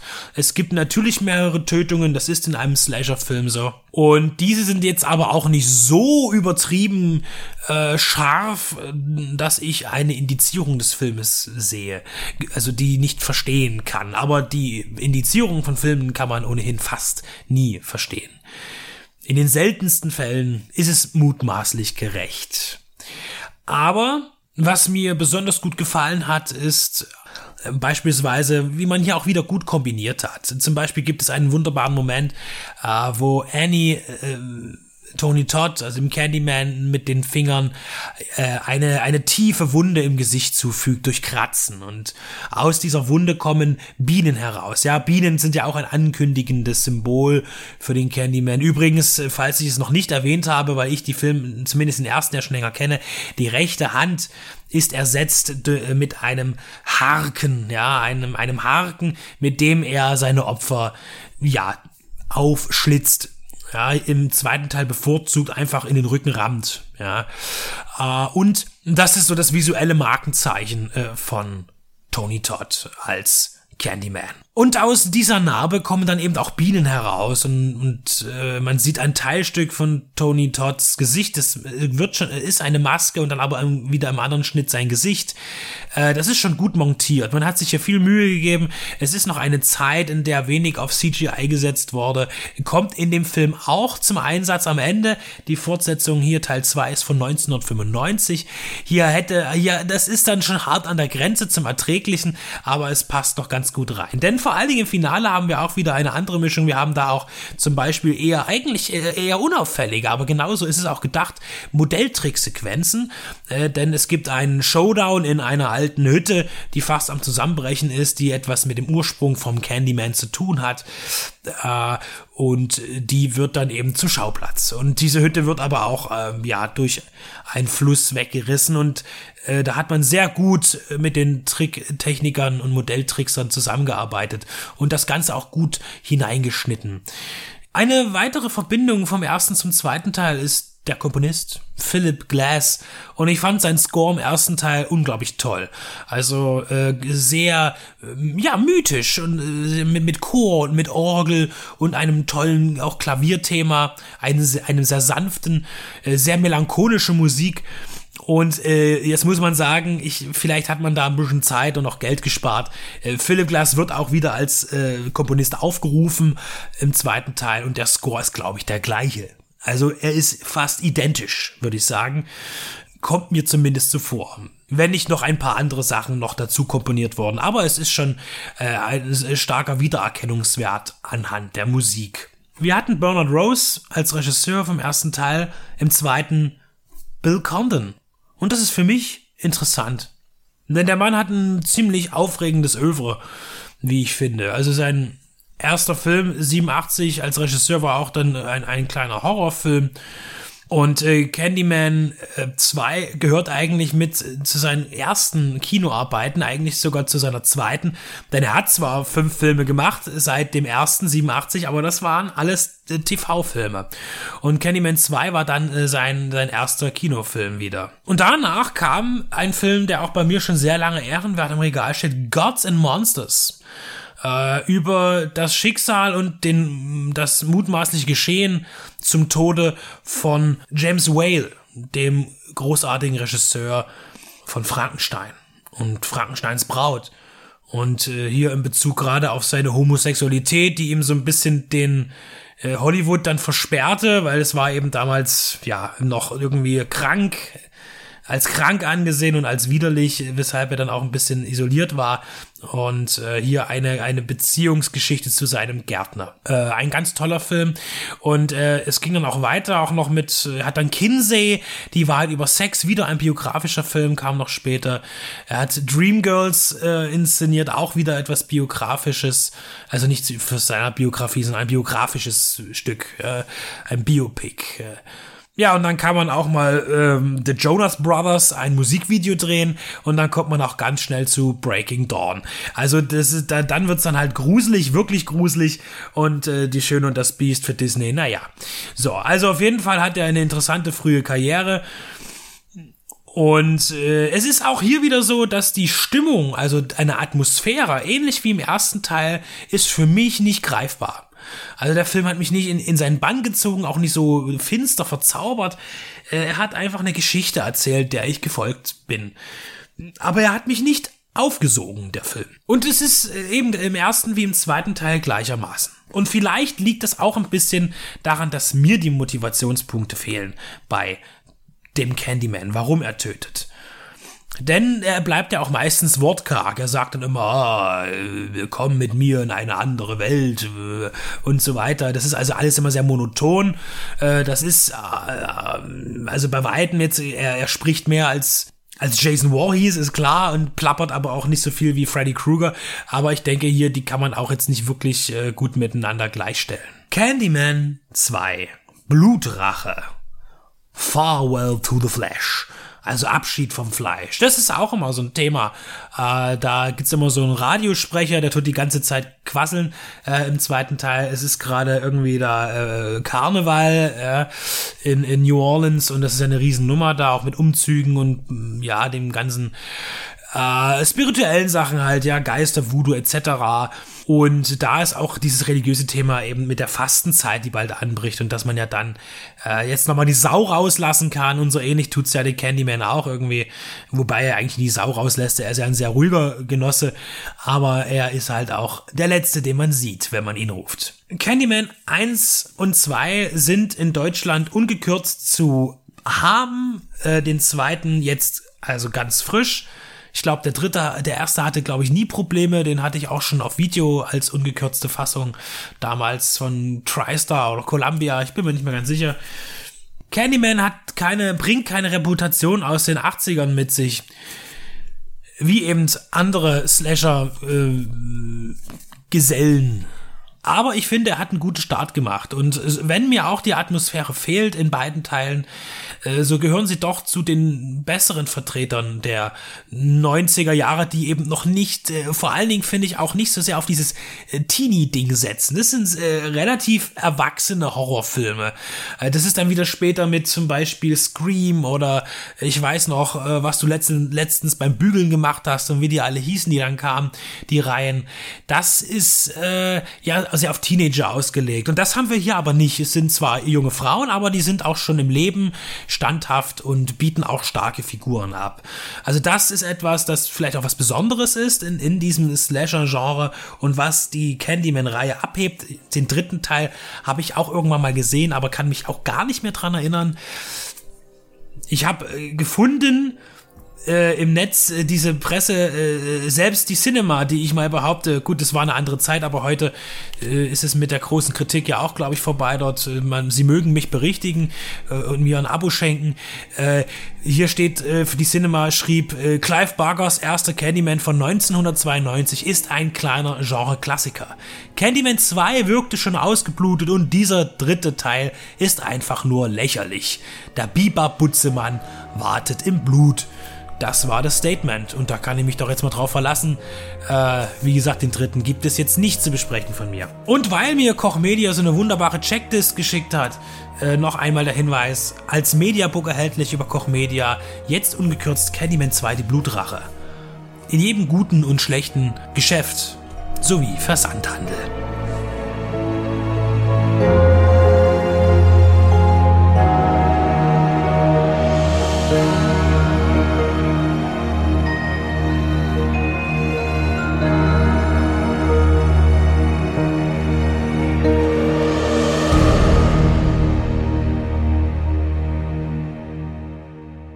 Wie bereits in der Einleitung angekündigt, kommt nun der kurzfristig anberaumte Feedback Talk zur Causa Klapperschlange. Hm. Darüber hinaus sprechen wir auch über Erwartungshaltungen, die Fanbubble, heilige Kühe und ob diese überhaupt existieren. Viel Spaß mit den kommenden 27 Minuten.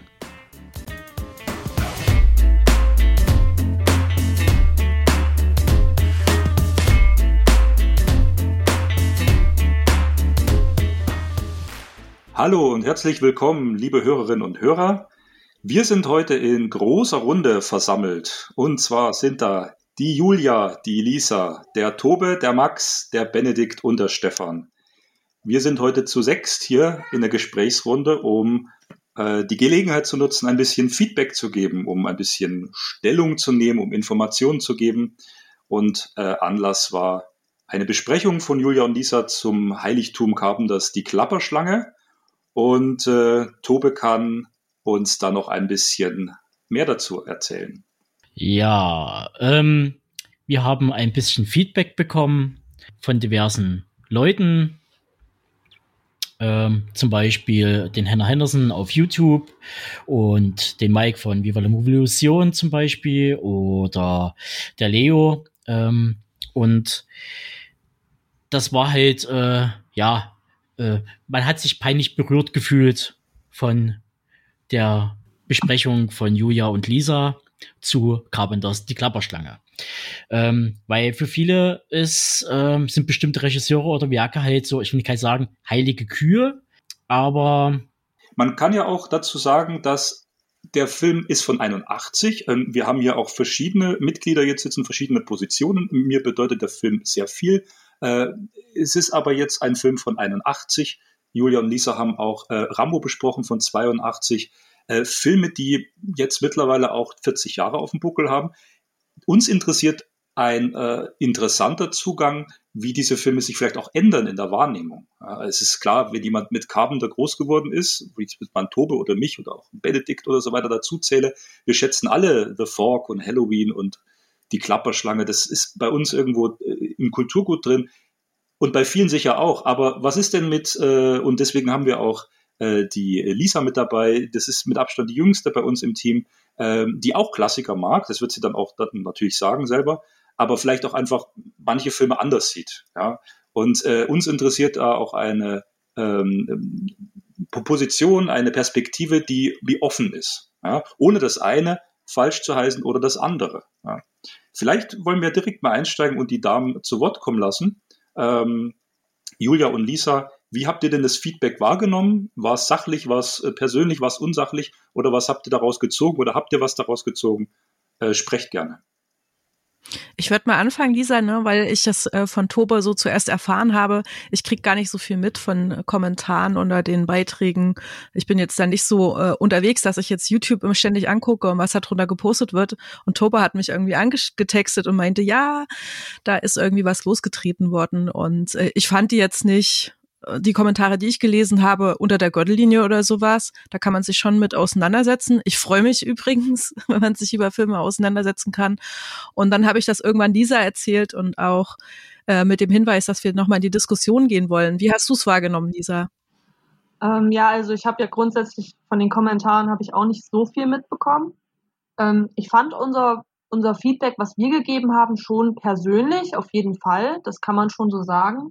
Aber ähm, jetzt nicht unbedingt äh, so, dass es andere Leute angreifen könnte oder würde. Nein, das war ja jetzt nicht persönlich irgendwie Angriff genau. oder so, äh, aber genau, selbst jetzt im Nachhinein würde ich, ich glaube, genau das Gleiche nochmal sagen. Aber mich würde generell interessieren, genau, aber ich glaube, mich würde eher interessieren, was es halt so für Kommentare gab, denn davon habe ich beispielsweise überhaupt nichts mitbekommen. Und das können wir ja gerne hier nochmal ein bisschen vermitteln in der Runde. Äh, ich denke, dass hier ähm, vor allen Dingen äh, gesagt wurde, dass man halt weniger auf die äh, filmhistorische Einordnung und so weiter eingeht. Wobei man hier ganz klar sagen muss, es wurde schon so viel äh, auch über die Klapperschlange und über John Carpenter geschrieben und gesagt und ausgewertet, dass das auch nicht mehr zwangsläufig notwendig sein muss. Und es kommt sicherlich auch manchen immer mhm. darauf an, äh, genauer zu beschreiben, warum man einen Film nicht mag. Ich zum Beispiel habe ja auch oft genug gesagt, dass ich auch so heilige Kühe nicht verstehe wie Blade Runner oder Apocalypse Now. Ähm, und da kann man sich natürlich dazu positionieren. Und ähm, ich denke, es ist das Problem, dass da wirklich sehr viele sich da auf dem Schlips vielleicht getreten fühlen, weil sie meinen, dass die Gründe nicht genügend angegeben sind, warum man den Film mag. Ein gleiches Problem hatte ich vielleicht auch, äh, Julia wird sich noch erinnern, als sie Jurassic Park besprochen hat mit einem Freund und ich überhaupt nicht verstehen konnte, warum gesagt wurde, in dem Film gäbe es, äh, wären die Special Effects schlecht. Das habe ich nie verstanden, weil äh, das ist einer der Filme, der am besten gealtert ist von allen Filmen, die Special Effects haben. Das liegt vielleicht auch daran, dass die Leute heutzutage einfach nur noch diese Marvel-Kitscherei und ganz billigen CGI-Effekte gewohnt ist und das nicht mehr verbinden können oder was andere Effekte sind. Ich weiß es nicht, aber das hat mich zum Beispiel auch gestört, wo ich gern gewusst hätte, was meint, was ist denn gemeint mit schlechten Effekten? Es ist, das hab, so, und solche Sachen sind dann vielleicht, wo Menschen sagen, na Moment mal, das reicht mir jetzt nicht aus. Möglicherweise das. Ja, da kann man gut in die Diskussion gehen. Super. Äh, mich würde an, der Stelle ganz äh, zentral interessieren, zum Beispiel äh, Lisa und Julia, als ihr jetzt äh, die Klapperschlange gesehen hattet, da habe ich aus eurer Review vor allem rausgehört, ähm, dieses, dieses Macho-mäßige und dass der Film auch äh, über weite Strecken auch irgendwie langweilig war, euch gar nicht so unterhalten habt. Ähm, da, da wollte ich noch mal fragen, ähm, inwiefern hat er euch gelangweilt? Äh, und, und worauf konntet ihr jetzt keinen Bezug nehmen? Äh, oder oder habt, habt euch nicht abgeholt gefühlt, sagen wir es mal so. Weil das hat ja eine Berechtigung, diese Position. Das würde mich nochmal interessieren. Mhm. Also mich hatte die Grundstory, hatte mich total angefixt gehabt. Dieses äh, Manhattan als Gefängnisinsel und keine Polizei. Und ich dachte mir so, oh mein Gott, da kann man so psychologisch so voll was rausholen. Ich war mega gehypt. Und ich habe halt einfach das Gefühl gehabt, dass der Film so, also die Handlung ist irgendwie total auf der Stelle getreten, so über anderthalb Stunden hinweg und ich habe mich dann nicht wirklich abgeholt gefühlt und es hat mich in der Hinsicht dann echt wirklich gelange, gelangweilt, weil ich nur diesen Snake Plissken gesehen habe, wie der da durch die Straßen getollt ist mit seiner glitzernden Hose. Alle sehen den, wo er eigentlich unauffällig. Also da waren für mich so viele Fehler drinne, dass ich dann mich echt schon ein bisschen geärgert habe und dann dachte ich mir, komm, spielst lieber mit dem Handy und schaust den Film jetzt fertig und das war's dann. Genau, ich, ich würde Filme grundsätzlich unterscheiden. Dann gibt's welche, die sind spannend, weil sie eine spannende Geschichte erzählen. Dann gibt's auch Filme, die durchaus spannend sind, weil sie extrem viele Action-Momente haben, also so ein bisschen auf Attraktion gehen. Und dann kann man sich auch mitnehmen lassen. Es gibt auch Filme, die spannend sind, weil sie viele mh, hm, Allegorien mit transportieren und man äh, quasi mit dem Film noch weiterdenken kann. Und das mache ich auch sehr gerne, verrätselte Sachen oder symbolische Sachen. Also es würde ich jetzt gar nicht so mh, hm, in Bezug auf diesen Film ist das tatsächlich so, dass er mich gelangweilt hat von der Geschichte. Aber wie gesagt, ich hatte ihn irgendwann schon mal gesehen. Ähm, dann, die war albern, die Geschichte, so wie äh, Lisa das auch gerade gesagt hat. Und dass sie so ein bisschen Show-Effekte bietet und actionreich ist, das ist auf jeden Fall drin. Ja, und, und am Ende vielleicht noch, äh, aber mir fehlt einfach ähm, wirklich eine ich weiß nicht, irgendwas, was mir Spaß gemacht hat, hat mir an dem Film extrem gefehlt und das war mir zu billig. Das war mir im Grunde alles zu billig konstruiert, als dass ich mich jetzt vom Hocker gerissen hätte. Ähm, also ich finde auch, dass bei dem Szenario bei ähm, Klapperschlange nicht genug rausgeholt wurde. Und ich finde zum Beispiel auch, dass das bei Dark Knight Rises viel besser ausgekostet wurde, weil es ja dasselbe Grundszenario ist eigentlich. Ja. Ich glaube auch, dass einfach sehr viel mit Erwartungshaltung zu tun hat. Also wenn ich jetzt an den Film dran gehe und ich weiß, okay, gut, das ist ein Klassiker und das ist von dem und dem äh, und, und da spielt der und der mit, dann erwarte ich halt einen richtig, richtig krassen Film, der selbst mich überzeugt bei einem Genre, mit dem ich eigentlich nicht wirklich was anfangen kann.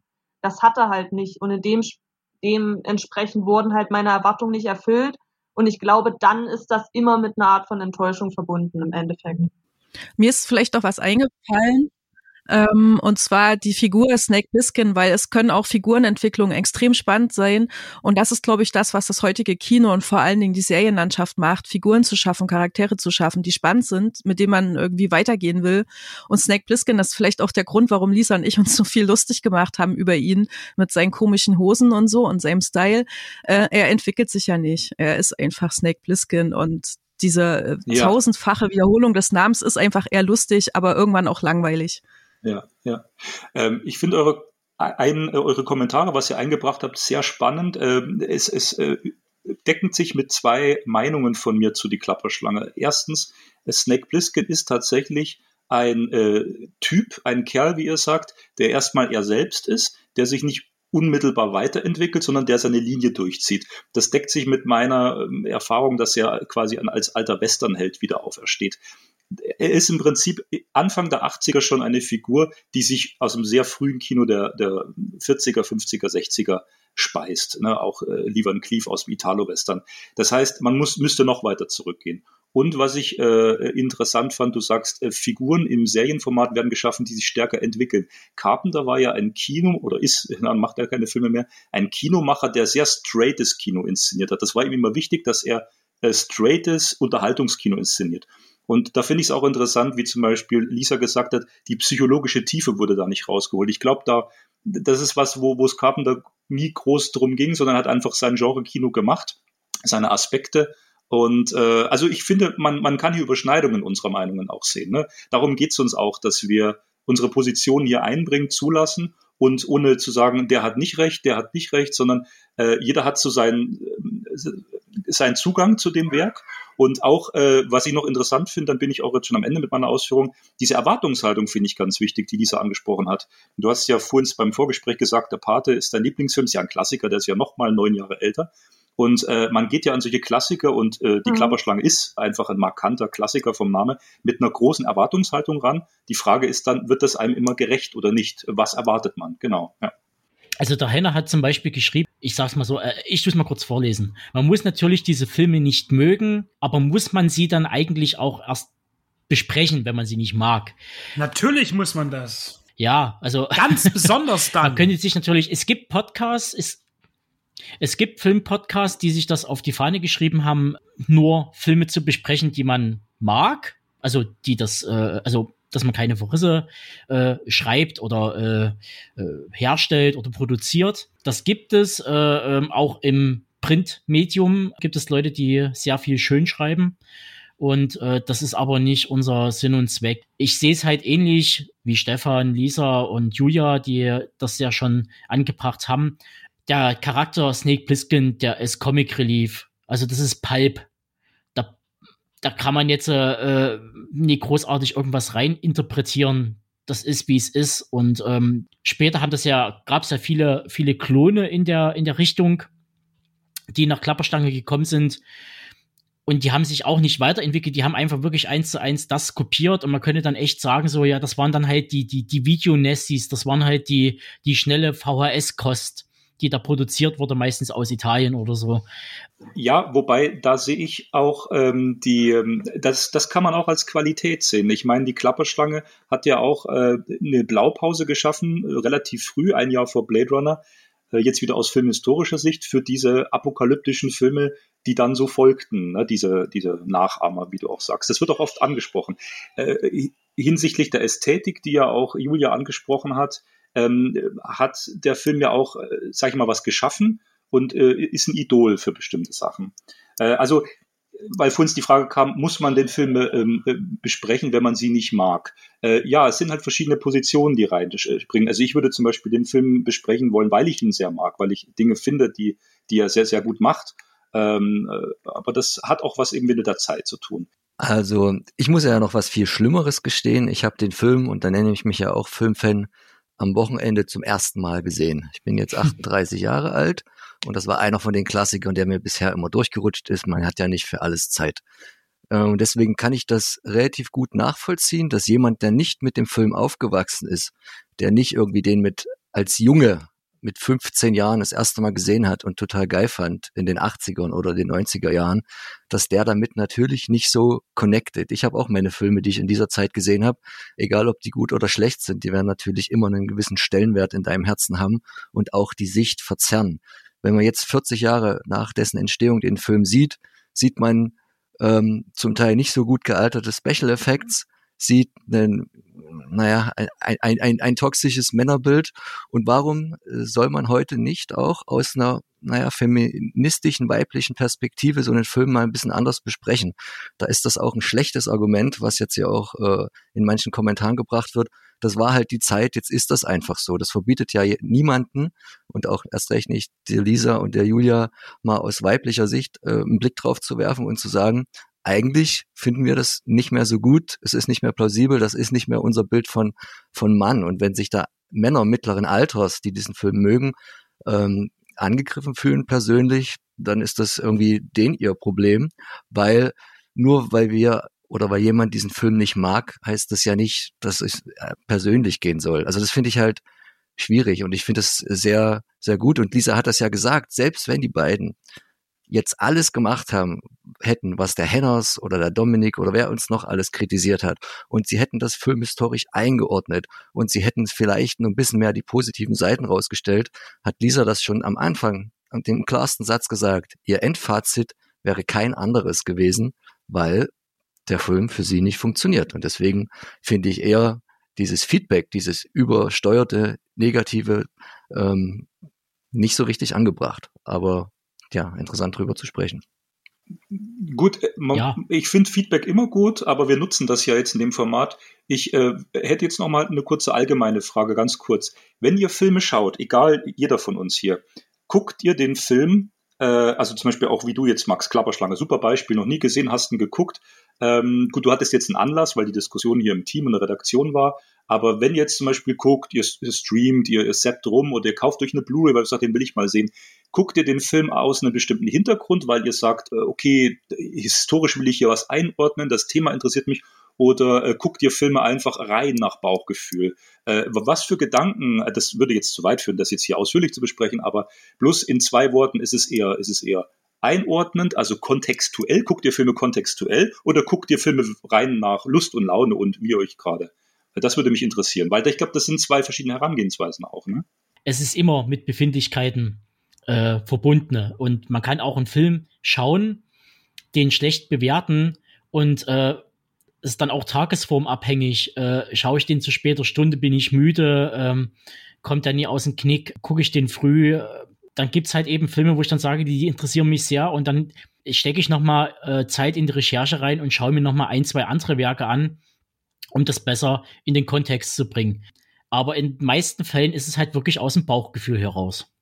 Das Argument ähm, ist auch ein auch ein schlechtes. Also erstens, wie es der Tobi schon sagt, die Herangehensweisen sind unterschiedlich. Ich habe jetzt in den letzten Wochen nur Italo-Western geguckt. Das geht mal eine Zeit lang, weil man sich da irgendwie drauf vorbereitet. Aber irgendwann hat das dann natürlich auch nicht mehr damit zu tun, was man gucken will, weil man irgendein Projekt vorbereitet. Und manchmal guckt man einfach nur abends was zum Abschalten. Ich wollte aber halt auch noch sagen, das Argument, besprich nichts, was du negativ besprechen würdest, hey, was soll das? Da würde ich ja gar keinen deutschen Genrefilm mehr besprechen oder ähnliches. Ne? Also dann würden manche Filme gar keine Publicity kriegen und wie man so schön sagt, lieber eine schlechte als gar keine. Also das finde ich halt dann auch irgendwie schwierig, so zu argumentieren. Warum soll ich nur Lob preisen und beweihräuchern? Ne? Also dann doch lieber so eine Diskussion, wie wir sie jetzt führen. Genau. Und ich muss noch dazu sagen, zum Beispiel am Beispiel von Westworld, ich mag den Film, und äh, viele Leute haben damals geungt, wo gesagt wurde, es kommt eine Serie raus und ähm, die wird arzi-fazi und äh, warum muss man eine Serie machen? Der Film ist für sich gut und die zerstören mir das alles und äh, das ist ja sowieso erstmal ein ziemlich äh, blödes Argument, weil man sagt so, äh, erstens kommt niemand zu den Personen nach Hause und nimmt den Film dann aus dem Regal raus und äh, ersetzt den durch die HBO-Serie. Und zum anderen ist es halt wirklich so, äh, dass ich sagen muss, dass die Westworld-Serie ein wesentlich größeres Schlaglicht wirft, weg von dem, das sind Roboter, die durchdrehen, hin zu Transhumanismus und äh, die Sachen, die halt aktuell eigentlich aus dem Cyberpunk heraus geboren wurden, äh, die Fragen, die gestellt wurden, die philosophischen Fragen zum Teil, mehr in den Fokus rückt, was für mich persönlich interessanter ist. Ja, ich, ich hätte noch mal äh, jetzt tatsächlich, ich weiß nicht, ob das an der falschen Stelle kommt, aber das kann man ja vermischen. Ich hatte noch eine äh, eine Frage gehabt an Lisa, weil ich fand das ganz ganz interessant und für, auch ein bisschen witzig für mich, für meine Wahrnehmung, dass natürlich ein veraltetes äh, Bild von Männern und Frauen auch in die Klapperschlange gezeigt wird und natürlich, dass Frauen ähm, ja äh, auf das reduziert werden, was sie am Körper tragen und ihre äh, Körperlichkeit und ähm, dann aber auch später, äh, dass deine äh, Antwort kam, dass du auch Fast and Furious sehr magst und ich mich aber frage, ist das Frauenbild in Fast and Furious nicht genauso schlecht, beziehungsweise nicht noch schlechter dargestellt oder sehe ich das nur falsch? Äh, ich glaube, mir geht's da, ich glaube, mir geht's da weniger um das Frauenbild an sich. Da bin ich eher, das, das ist, kommt dann so sekundär, sondern in erster Linie einfach, wie sehr connecte ich mit dem Film. Bei The Fast and the Furious beispielsweise, da gibt's auch viele Charaktere, die ich sau sympathisch finde, mit denen ich mich halt connecten kann, wo ich mir so denke, hey, die finde ich ganz cool. Da über, da schaue ich jetzt mal über das andere drüber. Und bei der Klapperschlange ist dieses, dieses maskuline Auftreten einfach so im Vordergrund und die gefühlt zwei Frauenfiguren, die es dort in dem Film gibt, die gehen halt vollkommen unter und haben auch keine große Relevanz und, und dann bekomme ich keinen, keinen Punkt, wo ich andocken kann. Dann bin ich so eine außenstehende Person, die sich nicht in, den Perso äh, in diesen Film reinfinden kann. Und im Endeffekt überragt dann dieses Maskuline über allem. Und ich denke mir dann so, ja, was schaue ich jetzt hier überhaupt? Ich glaube, damit kann man das gut erklären. An der Stelle würde ich kurz einen Satz sagen wollen. Ich gebe euch da recht, was das Frauenbild rein auf die Klapperschlange ähm, bezogen betrifft.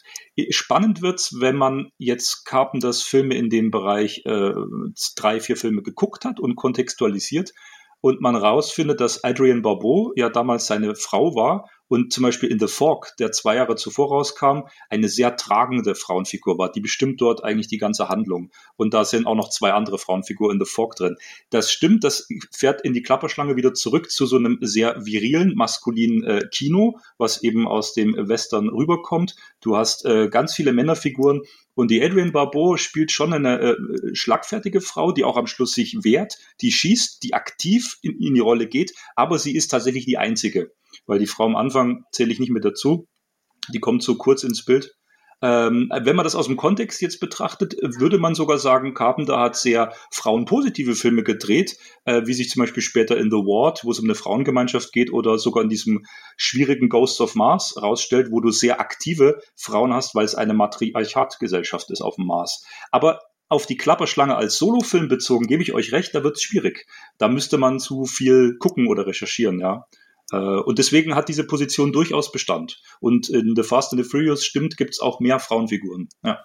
Ich würde noch was ergänzen wollen, weil das vielleicht auch der Ansatz von Lisa und mir ist, wie wir die Filme besprechen, ist im Grunde ähm, völlig unvorbereitet. Also wir haben keine Zeit, um ewig jetzt äh, historischen Kontext zu wühlen oder nach anderen Filmen von dem Regisseur noch zusätzlich dazu zu gucken, äh, das ist auch nicht unser Anspruch, sondern wir nehmen einfach den Film, gucken den und bewerten den als das, was er ist, nämlich als der Film, den wir gerade geguckt haben. Und auch sehr spontan. Manchmal ziehen wir einfach das Mikrofon auf und reden drauf los. Und das ist eine Art und Weise, wie man eben Filmbesprechung machen kann. Ich finde das auch immer sehr interessant, wie das der Stefan macht mit diesem ganzen Hintergrundwissen. Also das ist eben eine andere Art und Weise. Das muss man eben auch mal so stehen lassen, denke ich. Weil ich, äh, glaube ich, zwar als Filmwissenschaftlerin äh, ein bisschen gewisses Wissen mitbringen könnte, aber auch mag, äh, vom ersten Gefühl auszugehen und dann zu überlegen, äh, warum dieses Gefühl ausgelöst wurde und ob das jetzt was Gutes ist oder nicht. Und zur Klapperschlange möchte ich noch sagen, also auch wenn ich den Film nicht mag, würde ich ihn trotzdem empfehlen zu gucken und äh, jedem zu sagen, macht euch mal ein eigenes Bild. Und so können wir das eigentlich auch erstmal abschließen. Wir werden da bestimmt nochmal in einen weiteren Talk nochmal reingehen, äh, weil das schon ein äh, interessantes Thema ist, äh, was man eigentlich nochmal ausbauen könnte und sollte. Und ähm, der Stefan und ich, wir haben uns da ja ein, ein, eine Idee gebrainstormt, die wir jetzt mal kurz äh, noch zum Besten geben können. Und wir da quasi ein, ja, ein Tisch äh, und vier Stühle sozusagen äh, ähm, oder ein Film und vier Stühle oder vier Meinungen teasern wollen, spoilern wollen, äh, soll halt so werden, dass halt äh, Lisa und Julia, wenn sie Lust haben, an dem Projekt mit teilzunehmen, einen Film mit zwei aus dem restlichen Team zusammen schauen und besprechen. Und das sollen, wenn es geht, Filme sein, die man vielleicht selber noch nicht so auf dem Schirm hat. Vielleicht für alle Beteiligten das ist natürlich schwierig bei Klassikern, weil äh, gerade weil wir auch viel Gucker sind. Ähm, aber da finden sich wahrscheinlich noch so die eine oder andere Perle bestimmt, wo man da einfach mal unbeleckt rangehen kann. Ja, schön gesagt. Also ich denke, wir werden eine gute Mischung hinbekommen, auch aus Klassikern, die man vielleicht vor Ewigkeiten gesehen hat und sich gar nicht mehr erinnern kann, mhm. äh, als auch neuen Filmen, äh, die vielleicht bloß mal einer wie ich mal im Kino gesehen hat und auch gar nicht mehr weiß, dass wir unbefangen rangehen, wie du so schön gesagt hast, und uns äh, demokratisch, diplomatisch an einem Vierertisch auch die Meinungen austauschen wollen, ohne zu sagen, deine ist eben äh, äh falsch oder richtig, darum geht's nicht, sondern diese Position an einen Tisch zu bringen und äh, gender- und auch generationsübergreifend, weil wir dürfen es ja sagen, also die Lisa ist Anfang 20 und manche von uns sind eben schon 40 äh, oder Ende 30, 40, da liegen schon Jahre dazwischen. Und ähm, ich habe immer mal gehört, äh, interessante Aussage, ich glaube Frieda Grafe war das, die wurde auch vom Kollegen und Freund von mir gern mal zitiert, es ist natürlich interessant, wenn du generations- und altersmäßig nah mit einem Kollegen zusammen bist und fast ein Alter und man bespricht über einen Film aus einer Zeit,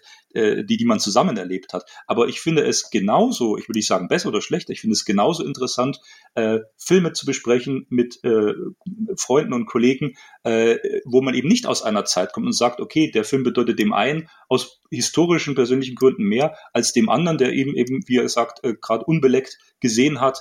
Ähm, daraus können auch sehr interessante äh, Perspektiven entstehen. Und äh, man lernt darüber auch dann über Filme eben äh, vorurteilsfrei zu sprechen, rein von, das ist mir auch immer wichtig, was sagt mir der Film, der, der ich gerade gezeigt bekommen habe. Weil letztlich ist der Film, diese 90 oder 120 Minuten, das ist die Aussage des Films erstmal für sich.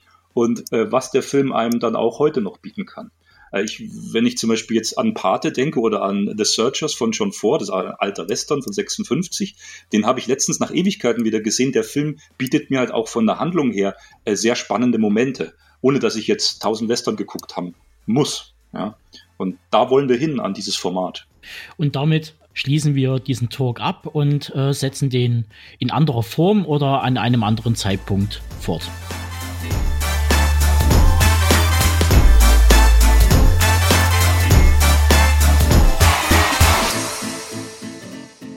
Nach dem hoffentlich etwas erhellenden Talk läute ich schon mal das Finale der aktuellen Show ein. Hierfür nehmen euch Benedikt und Max mit auf die Reise ins Jahr 1983 und einer Tramedy des Ausnahmeregisseurs Louis John Carlino. Die Jungs sprechen im Speziellen vom Titel Class, der einige Jungstars wie Virginia Madsen, Rob Lowe oder John Cusack wie auch Alan Ruck präsentieren. Ich verabschiede mich schon mal. Ich war und bin der Tobe und wünsche euch nun eine gute Unterhaltung mit dem Poet Pack und hoffe, dass ihr uns weiterhin die Treue haltet.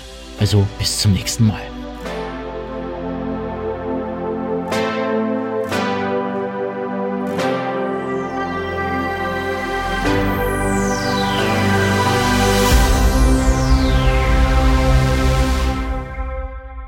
Wie ihr vielleicht als erfahrene Hörerinnen und Hörer bei uns und bei mir schon ein wenig rausgehört habt, bin ich so in der letzten Zeit auf den Spuren des Brad Packs unterwegs, also auf den Spuren der Schauspielerinnen und Schauspieler, die sich so ein bisschen zu dieser Gruppe zählen oder besser gesagt, die medial irgendwann mal da reingeredet wurden, weil das ist ja jetzt nun kein irgendwie elitärer Kreis, der sich da irgendwie offiziell irgendwie gegründet hat, sondern einfach ein, eine mediale Geschichte, die angelehnt natürlich an das originale Red Pack und Frank Sinatra, Sammy Davis Jr., alles irgendwie 30 Jahre vorher, äh, anfänglich, ähm, jetzt wieder neu auflebte. Und zwar äh, handelt es sich hier um die Gruppe von Darstellern, die in zwei Filmen quasi mitgespielt hat. Und das eine ist halt St. Elmo's Fire und das andere ist The Breakfast Club.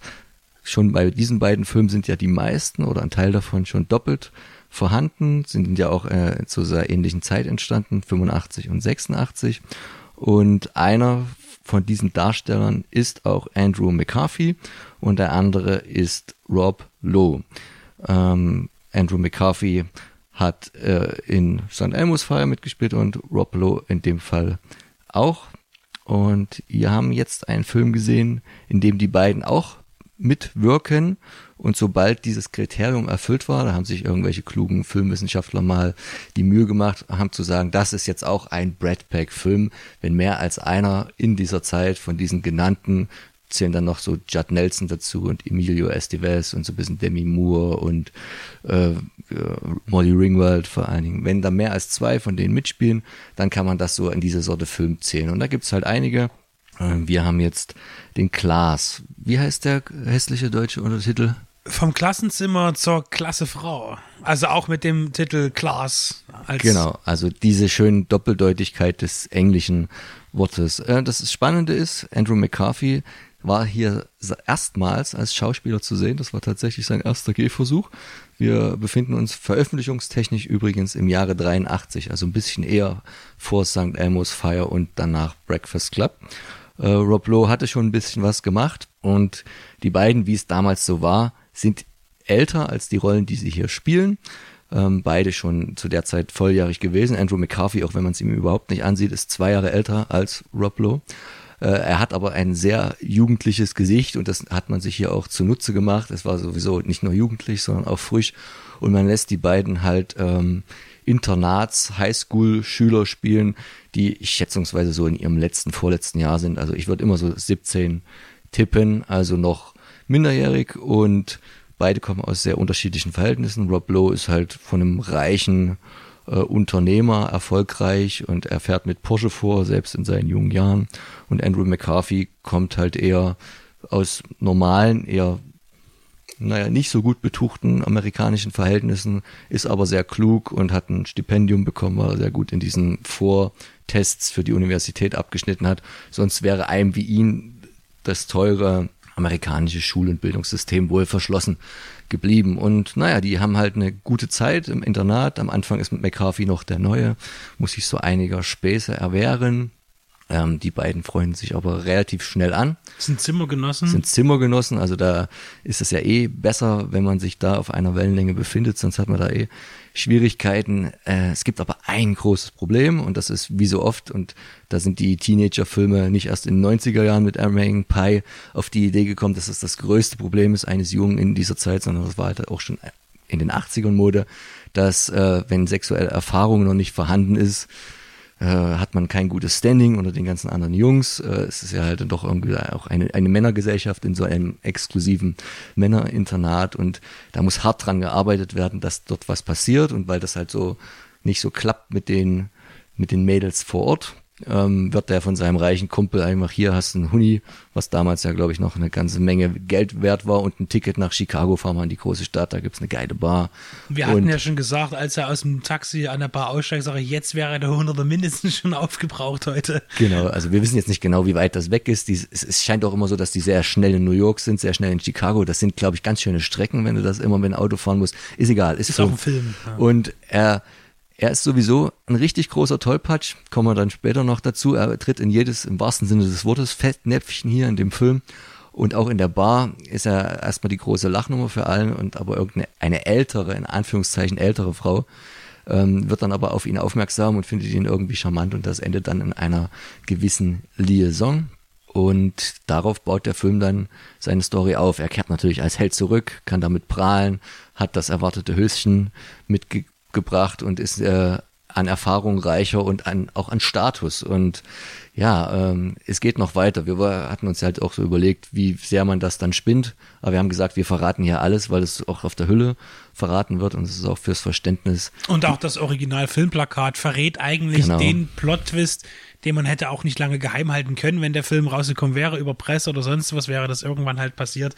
Aber der Film spielt ganz offen auch vor, vornweg äh, mit dem Umstand, dass ähm, die Affäre oder die Romanze ja von, äh, von dem jungen Mann die Mutter seines Zimmergenossen ist. Genau. Und zwischenzeitlich findet sie natürlich raus, dass er kein Student ist, der irgendwie zumindest volljährig ist und was für sie dieser, dieser Flirt, diese Romanze, diese Affäre irgendwie ähm, ein, einer größeren Berechtigung zugeführt hatte. Jetzt merkt sie, ach du große Neune, ähm, der, da könnte ich ja sogar rechtlich hier in Schwierigkeiten kommen. Und als dann später zu Weihnachten auch noch rauskommt, dass es sich auch noch um den besten Kumpel und den Zimmergenossen des eigenen, eigenen Sohnes handelt, dann ist sowieso alles kaputt und dann gibt es so ein gewisses Hin und Her. Und auch ein gewisses Hin und Her zwischen sehr ernsten Szenen eigentlich, einer doch sehr ernsten Thematik, finde ich, die auch einfühlsam erzählt ist und gleichzeitig auch wieder sehr humoristischen Ausbrüchen verschiedenster Natur, zum Teil auch sehr slapstick-mäßig oder aber auch mit viel, mit viel Wortwitz. Wir haben die englische Fassung geguckt, ist, denke ich, auch immer sinnvoller. Ähm, ich habe den Film jetzt zum zweiten Mal gesehen, du zum ersten Mal. Wie fandst du denn das Ganze? am Anfang ähm, ist es auf jeden Fall sehr gut gelungen, äh, also sehr schnell die Charaktere gut einzuführen.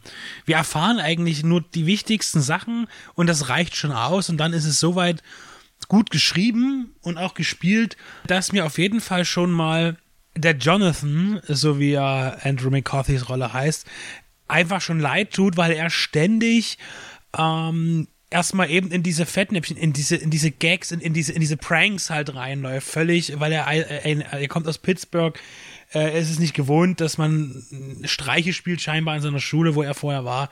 Und er wird aber am, am laufenden Band irgendwie veräppelt, vor allen Dingen auch von seinem neuen, noch nicht Freund, aber bald äh, werdenden Skip. Und äh, man denkt immer, ach bitte nicht jetzt noch, noch sowas und bitte lasst den armen Jungen doch mal in Ruhe und man leidet schon mit ihm mit. Schon nach wenigen Minuten leiden wir mit Jonathan mit und das äh, macht schon mal viel aus in dem Film. Das, das bringt die Stimmung halt rein.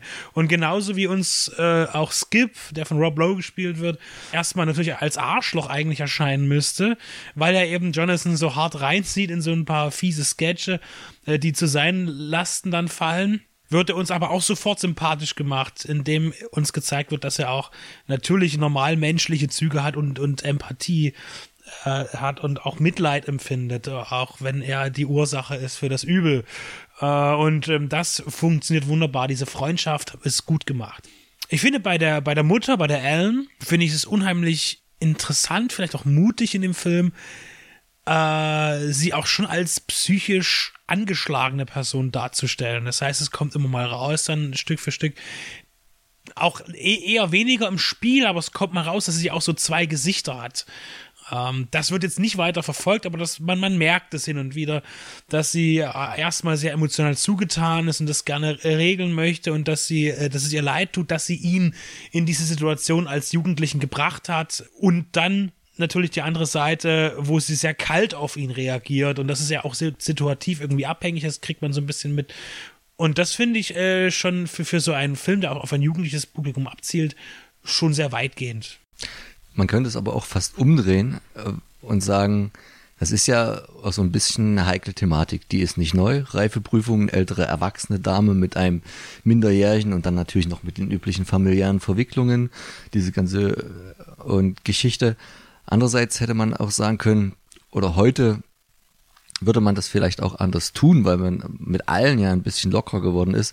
Aber zu sagen, muss sie da, für das, was sie macht, also es kommt dann auch noch raus, wir spoilern jetzt hier total, aber wie gesagt, es ist ein alter Film, die, die Beziehung. Das macht den Film auch nicht schlechter. Genau, nein, nein, die Beziehung zu dem Vater, wie man dann merkt, die sind reich, aber da, da ist irgendwie keine Liebe mehr und man, man bekommt das dann auch mit in so ein paar Szenen, wo der, wo ihr Mann, also der Vater von, von Skip, dann auch sagt, also du kannst, ohne dass er weiß, was da hinter seinem Rücken passiert ist, aber der sagt, ja, du kannst dich gerne komisch benehmen und alles, aber tu wenigstens nach außen hin so, dass unsere Familie nicht in Schmutz gezogen wird. Also das äh, ist so quasi das Klischee der gelangweilten Frau vom reichen Businessman, der, die wahrscheinlich emotional hart äh, vernachlässigt ist und sich da irgendwas auch immer sucht auf eine andere Weise. Ich weiß gar nicht, ob man sie deswegen gleich als mental instabil charakterisieren müsste. Heutzutage würde man vielleicht einfach sagen, ja, ihr Mann vernachlässigt sie in verschiedenen Ebenen der Beziehung, dann sucht sie sich halt Sex oder Zuneigung, Wärme woanders.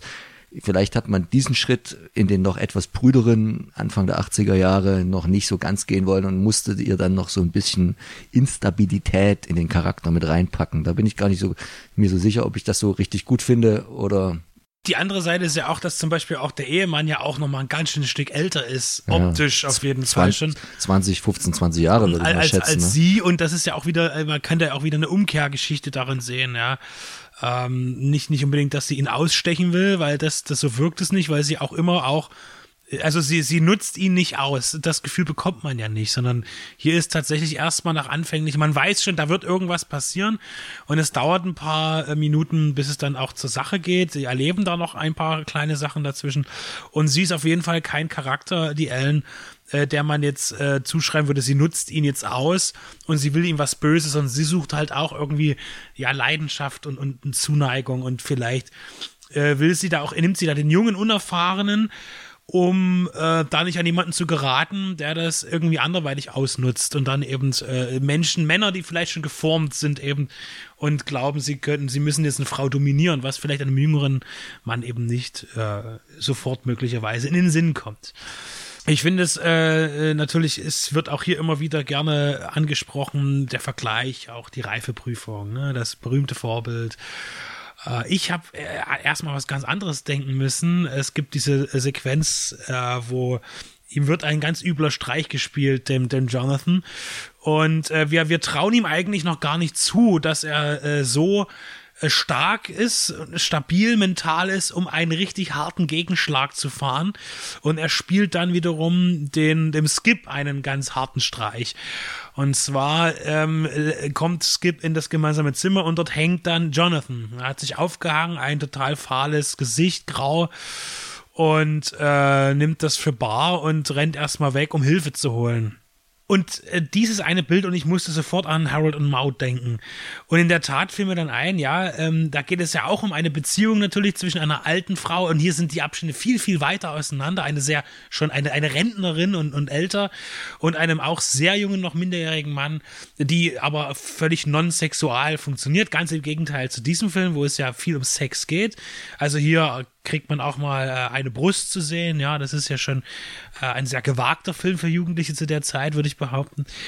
Und, äh, und da, dann kommt es eben auch noch darauf, äh, da, dass Andrew McCarthy tatsächlich auch so ein bisschen dann im ganzen Äußerlichen wie Bud Cord aussieht damals bei Harold und Maud. Ähm, und daran musste ich tatsächlich denken, auch wenn der Film natürlich durch die Sexualität einen ganz anderen Weg geht aber äh, auch die Verbindung mit dem Suizid, mit dem Gespielten, was ja bei Harold und Maud, also beim Harold eine ganz andere äh, Grundlage hat, warum er das tut. Das ist ja, er tut das ja öfter, er, er, um seine Mutter auch zu schockieren und, und so weiter und um sich auf, auf, um auf sich aufmerksam zu machen. Und eine ähnliche Aufmerksamkeit versucht er auch hier zu erringen. Und äh, diese Verbindung ist mir eher in den Sinn gekommen, als tatsächlich an die Reifeprüfung zu denken. Wobei wir, ich zu dem Zeitpunkt noch nicht wusste, dass es eigentlich darum geht, um die Beziehung zu einer Älteren, weil ich mich nämlich überhaupt nicht vorher mit dem Film beschäftigt habe.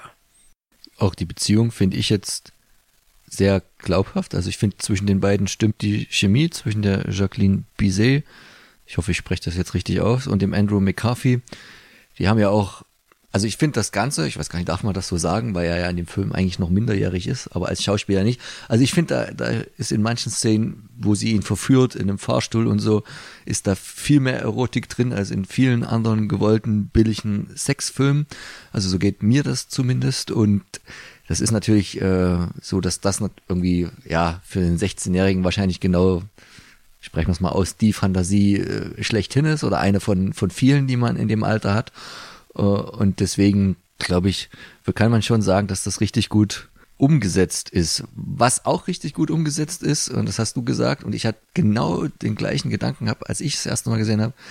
Es gibt da so mehrere Szenen, aber so eine Slapstick-Szene, die wirkt einerseits irgendwie total deplatziert in dem Film, andererseits unterstreicht sie halt den Charakter des äh, Jonathan, wie er vorher ist, bevor er irgendwie zu Selbstbewusstsein kommt, nämlich der totale Tollpatsch schlechthin. Ja, das ist tatsächlich, äh, der, der Film geht seine Bahn und man kann ihm äh, ein, eine, einen Realismus anhaften lassen. Und dann gibt es halt diesen unglaublichen Bruch. Das, das ist so, so, so, so eine halbe Minute in dem Film, die total ausschweift und tatsächlich eigentlich all die großen äh, Komiker, auch filmischen Komiker, auch der Stummfilmzeit zitiert irgendwie. Also dann geht eine Vase zu Bruch, da fliegen Torten, äh, da wird einer Frau das Hemd aufgerissen, äh, alles aus Versehen natürlich, alles aus Tollpatschigkeit heraus. Und, und immer dann, wenn man denkt, jetzt, jetzt ist es aber, jetzt ist aber genug und jetzt hat das aber, dann kommt der nächste, äh, äh, äh der, der nächste Schritt in diesem Sketch, in diesem Gag und man denkt, und man, und man, muss wirklich laut auslachen. Und das tun übrigens auch zumindest die Herren alle da. Ähm, äh, das fand ich schon klasse. Das ist das wirklich dieser Ausbruch aus der Szene, die eigentlich, wie ich wiederhole, aber nicht reinpasst und doch genau am richtigen Ort, genau die richtige Länge hat und genau den richtigen Ton trifft. Äh, als, als Regisseur haben wir hier einen, der tatsächlich, wir haben es gerade gelesen, dieses Jahr, äh, im Jahre 2020, im Sommer, äh, das, äh, diesen Planeten verlassen hat, sterbend. Und äh, es handelt sich um Louis John Carlino, den ich auch noch nie zuvor irgendwie begegnet bin, richtig. Es ist seine dritte Regiearbeit und seine letzte gewesen damals. Er hat sich eher am Drehbuchschreiben äh, mit befassen, hat da aber auch sehr interessante äh, ja, Charaktere geschaffen als Autor, nämlich in ganz gegensätzlichen Genres. Zum Beispiel hat er eine Figur geschaffen, die von Charles Bronson und von Jason Statham gleichermaßen gespielt wurde. Oder auch für äh, einen, einen äh, Thriller von John Frankenheimer oder zumindest einer, der von ihm äh, inszeniert wurde, wo er ein Buch adaptiert hat für Der Mann, der zweimal lebte, 1966. Ähm, also sehr wandelbar scheinbar der Mann. Und hier hat er allerdings bei Klaas nur Regie geführt und hat das Drehbuch wiederum jemanden überlassen, der auch äh, sehr, sehr umtriebig ist. Zum Beispiel Jim Coof als einer von zwei. Der andere war David Greenwald. Ja, und ähm, auch wenn jetzt nicht so, so riesengroß ausladend ist, dass das Öfre von äh, Jim Coof, so haben wir eben dann doch wieder Filme drin wie, wie Rush Hour oder ähm, ganz, ganz schreckliches Abenteuerkino, das Vermächtnis der Tempelritter mit Nicolas Cage von John Turteltaub. Also äh, finde ich spannend, dass diese Kombination zu so einem wirklich ehrlich, emotional, ehrlich wahrnehmbaren, schönen und vor allen Dingen auch angenehm kurzen Film ja äh, gereicht hat. Genau, und um jetzt das wieder ein bisschen zu schließen, neben dem ganzen Brad Pack äh, Darstellern sind hier auch noch ein paar später bekannte Sichter, Gesichter in den Nebenrollen vertreten, äh, vor allen Dingen natürlich unter den, den Jungs, die da mit im Internat sind, die Mitschüler. Was ich übrigens an dem Film auch irgendwie recht positiv finde, weil sonst hast du ja bei in, in, in solchen doch sehr kategorisierten Gesellschaften wie einer, wie einer Highschool, wie in einem Internat oft dann doch so diese, die, diese Klicken und es gibt so die, die Underdogs und die harten Bullies.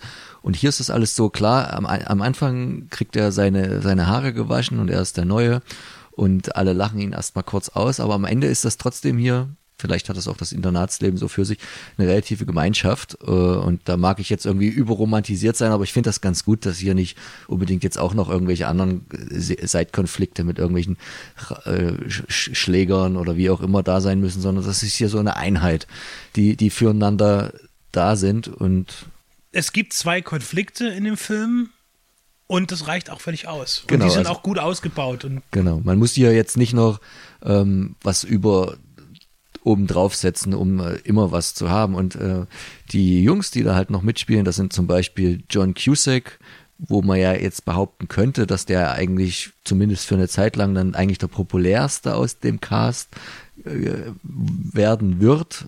Andrew McCarthy war ja dann irgendwie in den 80er Jahren so, dass er zwar auch viele immer sehr ähnliche Rollen gespielt hat. Er war ja auch der Grübler und der nachdenkliche Typ in St. Elmo's Fire.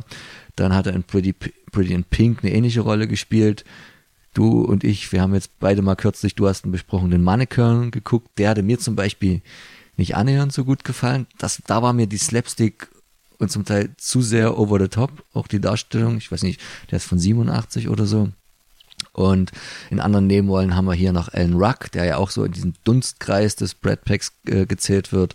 Oder äh, Casey Jamasco, der dann später mal mit in, in Young Guns spielt, wo er dann wiederum Emilio Estevez ähm, dabei ist und auch Charlie Sheen. Also das ist halt alles, deswegen, das finde ich so interessant, so eine Clique an Schauspielern, alle so Jahrgang Anfang Paar 60, die halt, wenn man denen auch zuhört, Demi Moore gehört ja da auch noch rein, die halt alle immer für die gleichen Filme vorgesprochen haben. Ne? Das war halt jedes Jahrzehnt hat so seine, seine Teenie, seine Highschool, seine College-Filme und das ist halt auch ein Thema, was ja nie ausstirbt, sondern nur variiert wird und dann hast du natürlich immer einen Schlag an Leuten, die dafür dann immer zu den Castings gehen und zum Teil auch super befreundet sind. Und im gleichen Jahr, um das abzuschließen, gab es ja halt noch den The Outsiders von De Palma, der ja jetzt nicht an sich als Brad Pack-Film gezählt wird, wo sie aber fast alle auch mitgespielt haben. Dann noch auch Estevez und Tom Cruise und Rob Lowe sowieso und äh, C. Thomas Howell und gut, Patrick Swayze war schon immer ein bisschen älter, aber ähm, deswegen rundet der das ganz gut ab. Rob Lowe später ja dann auch noch auf diesen Faden unterwegs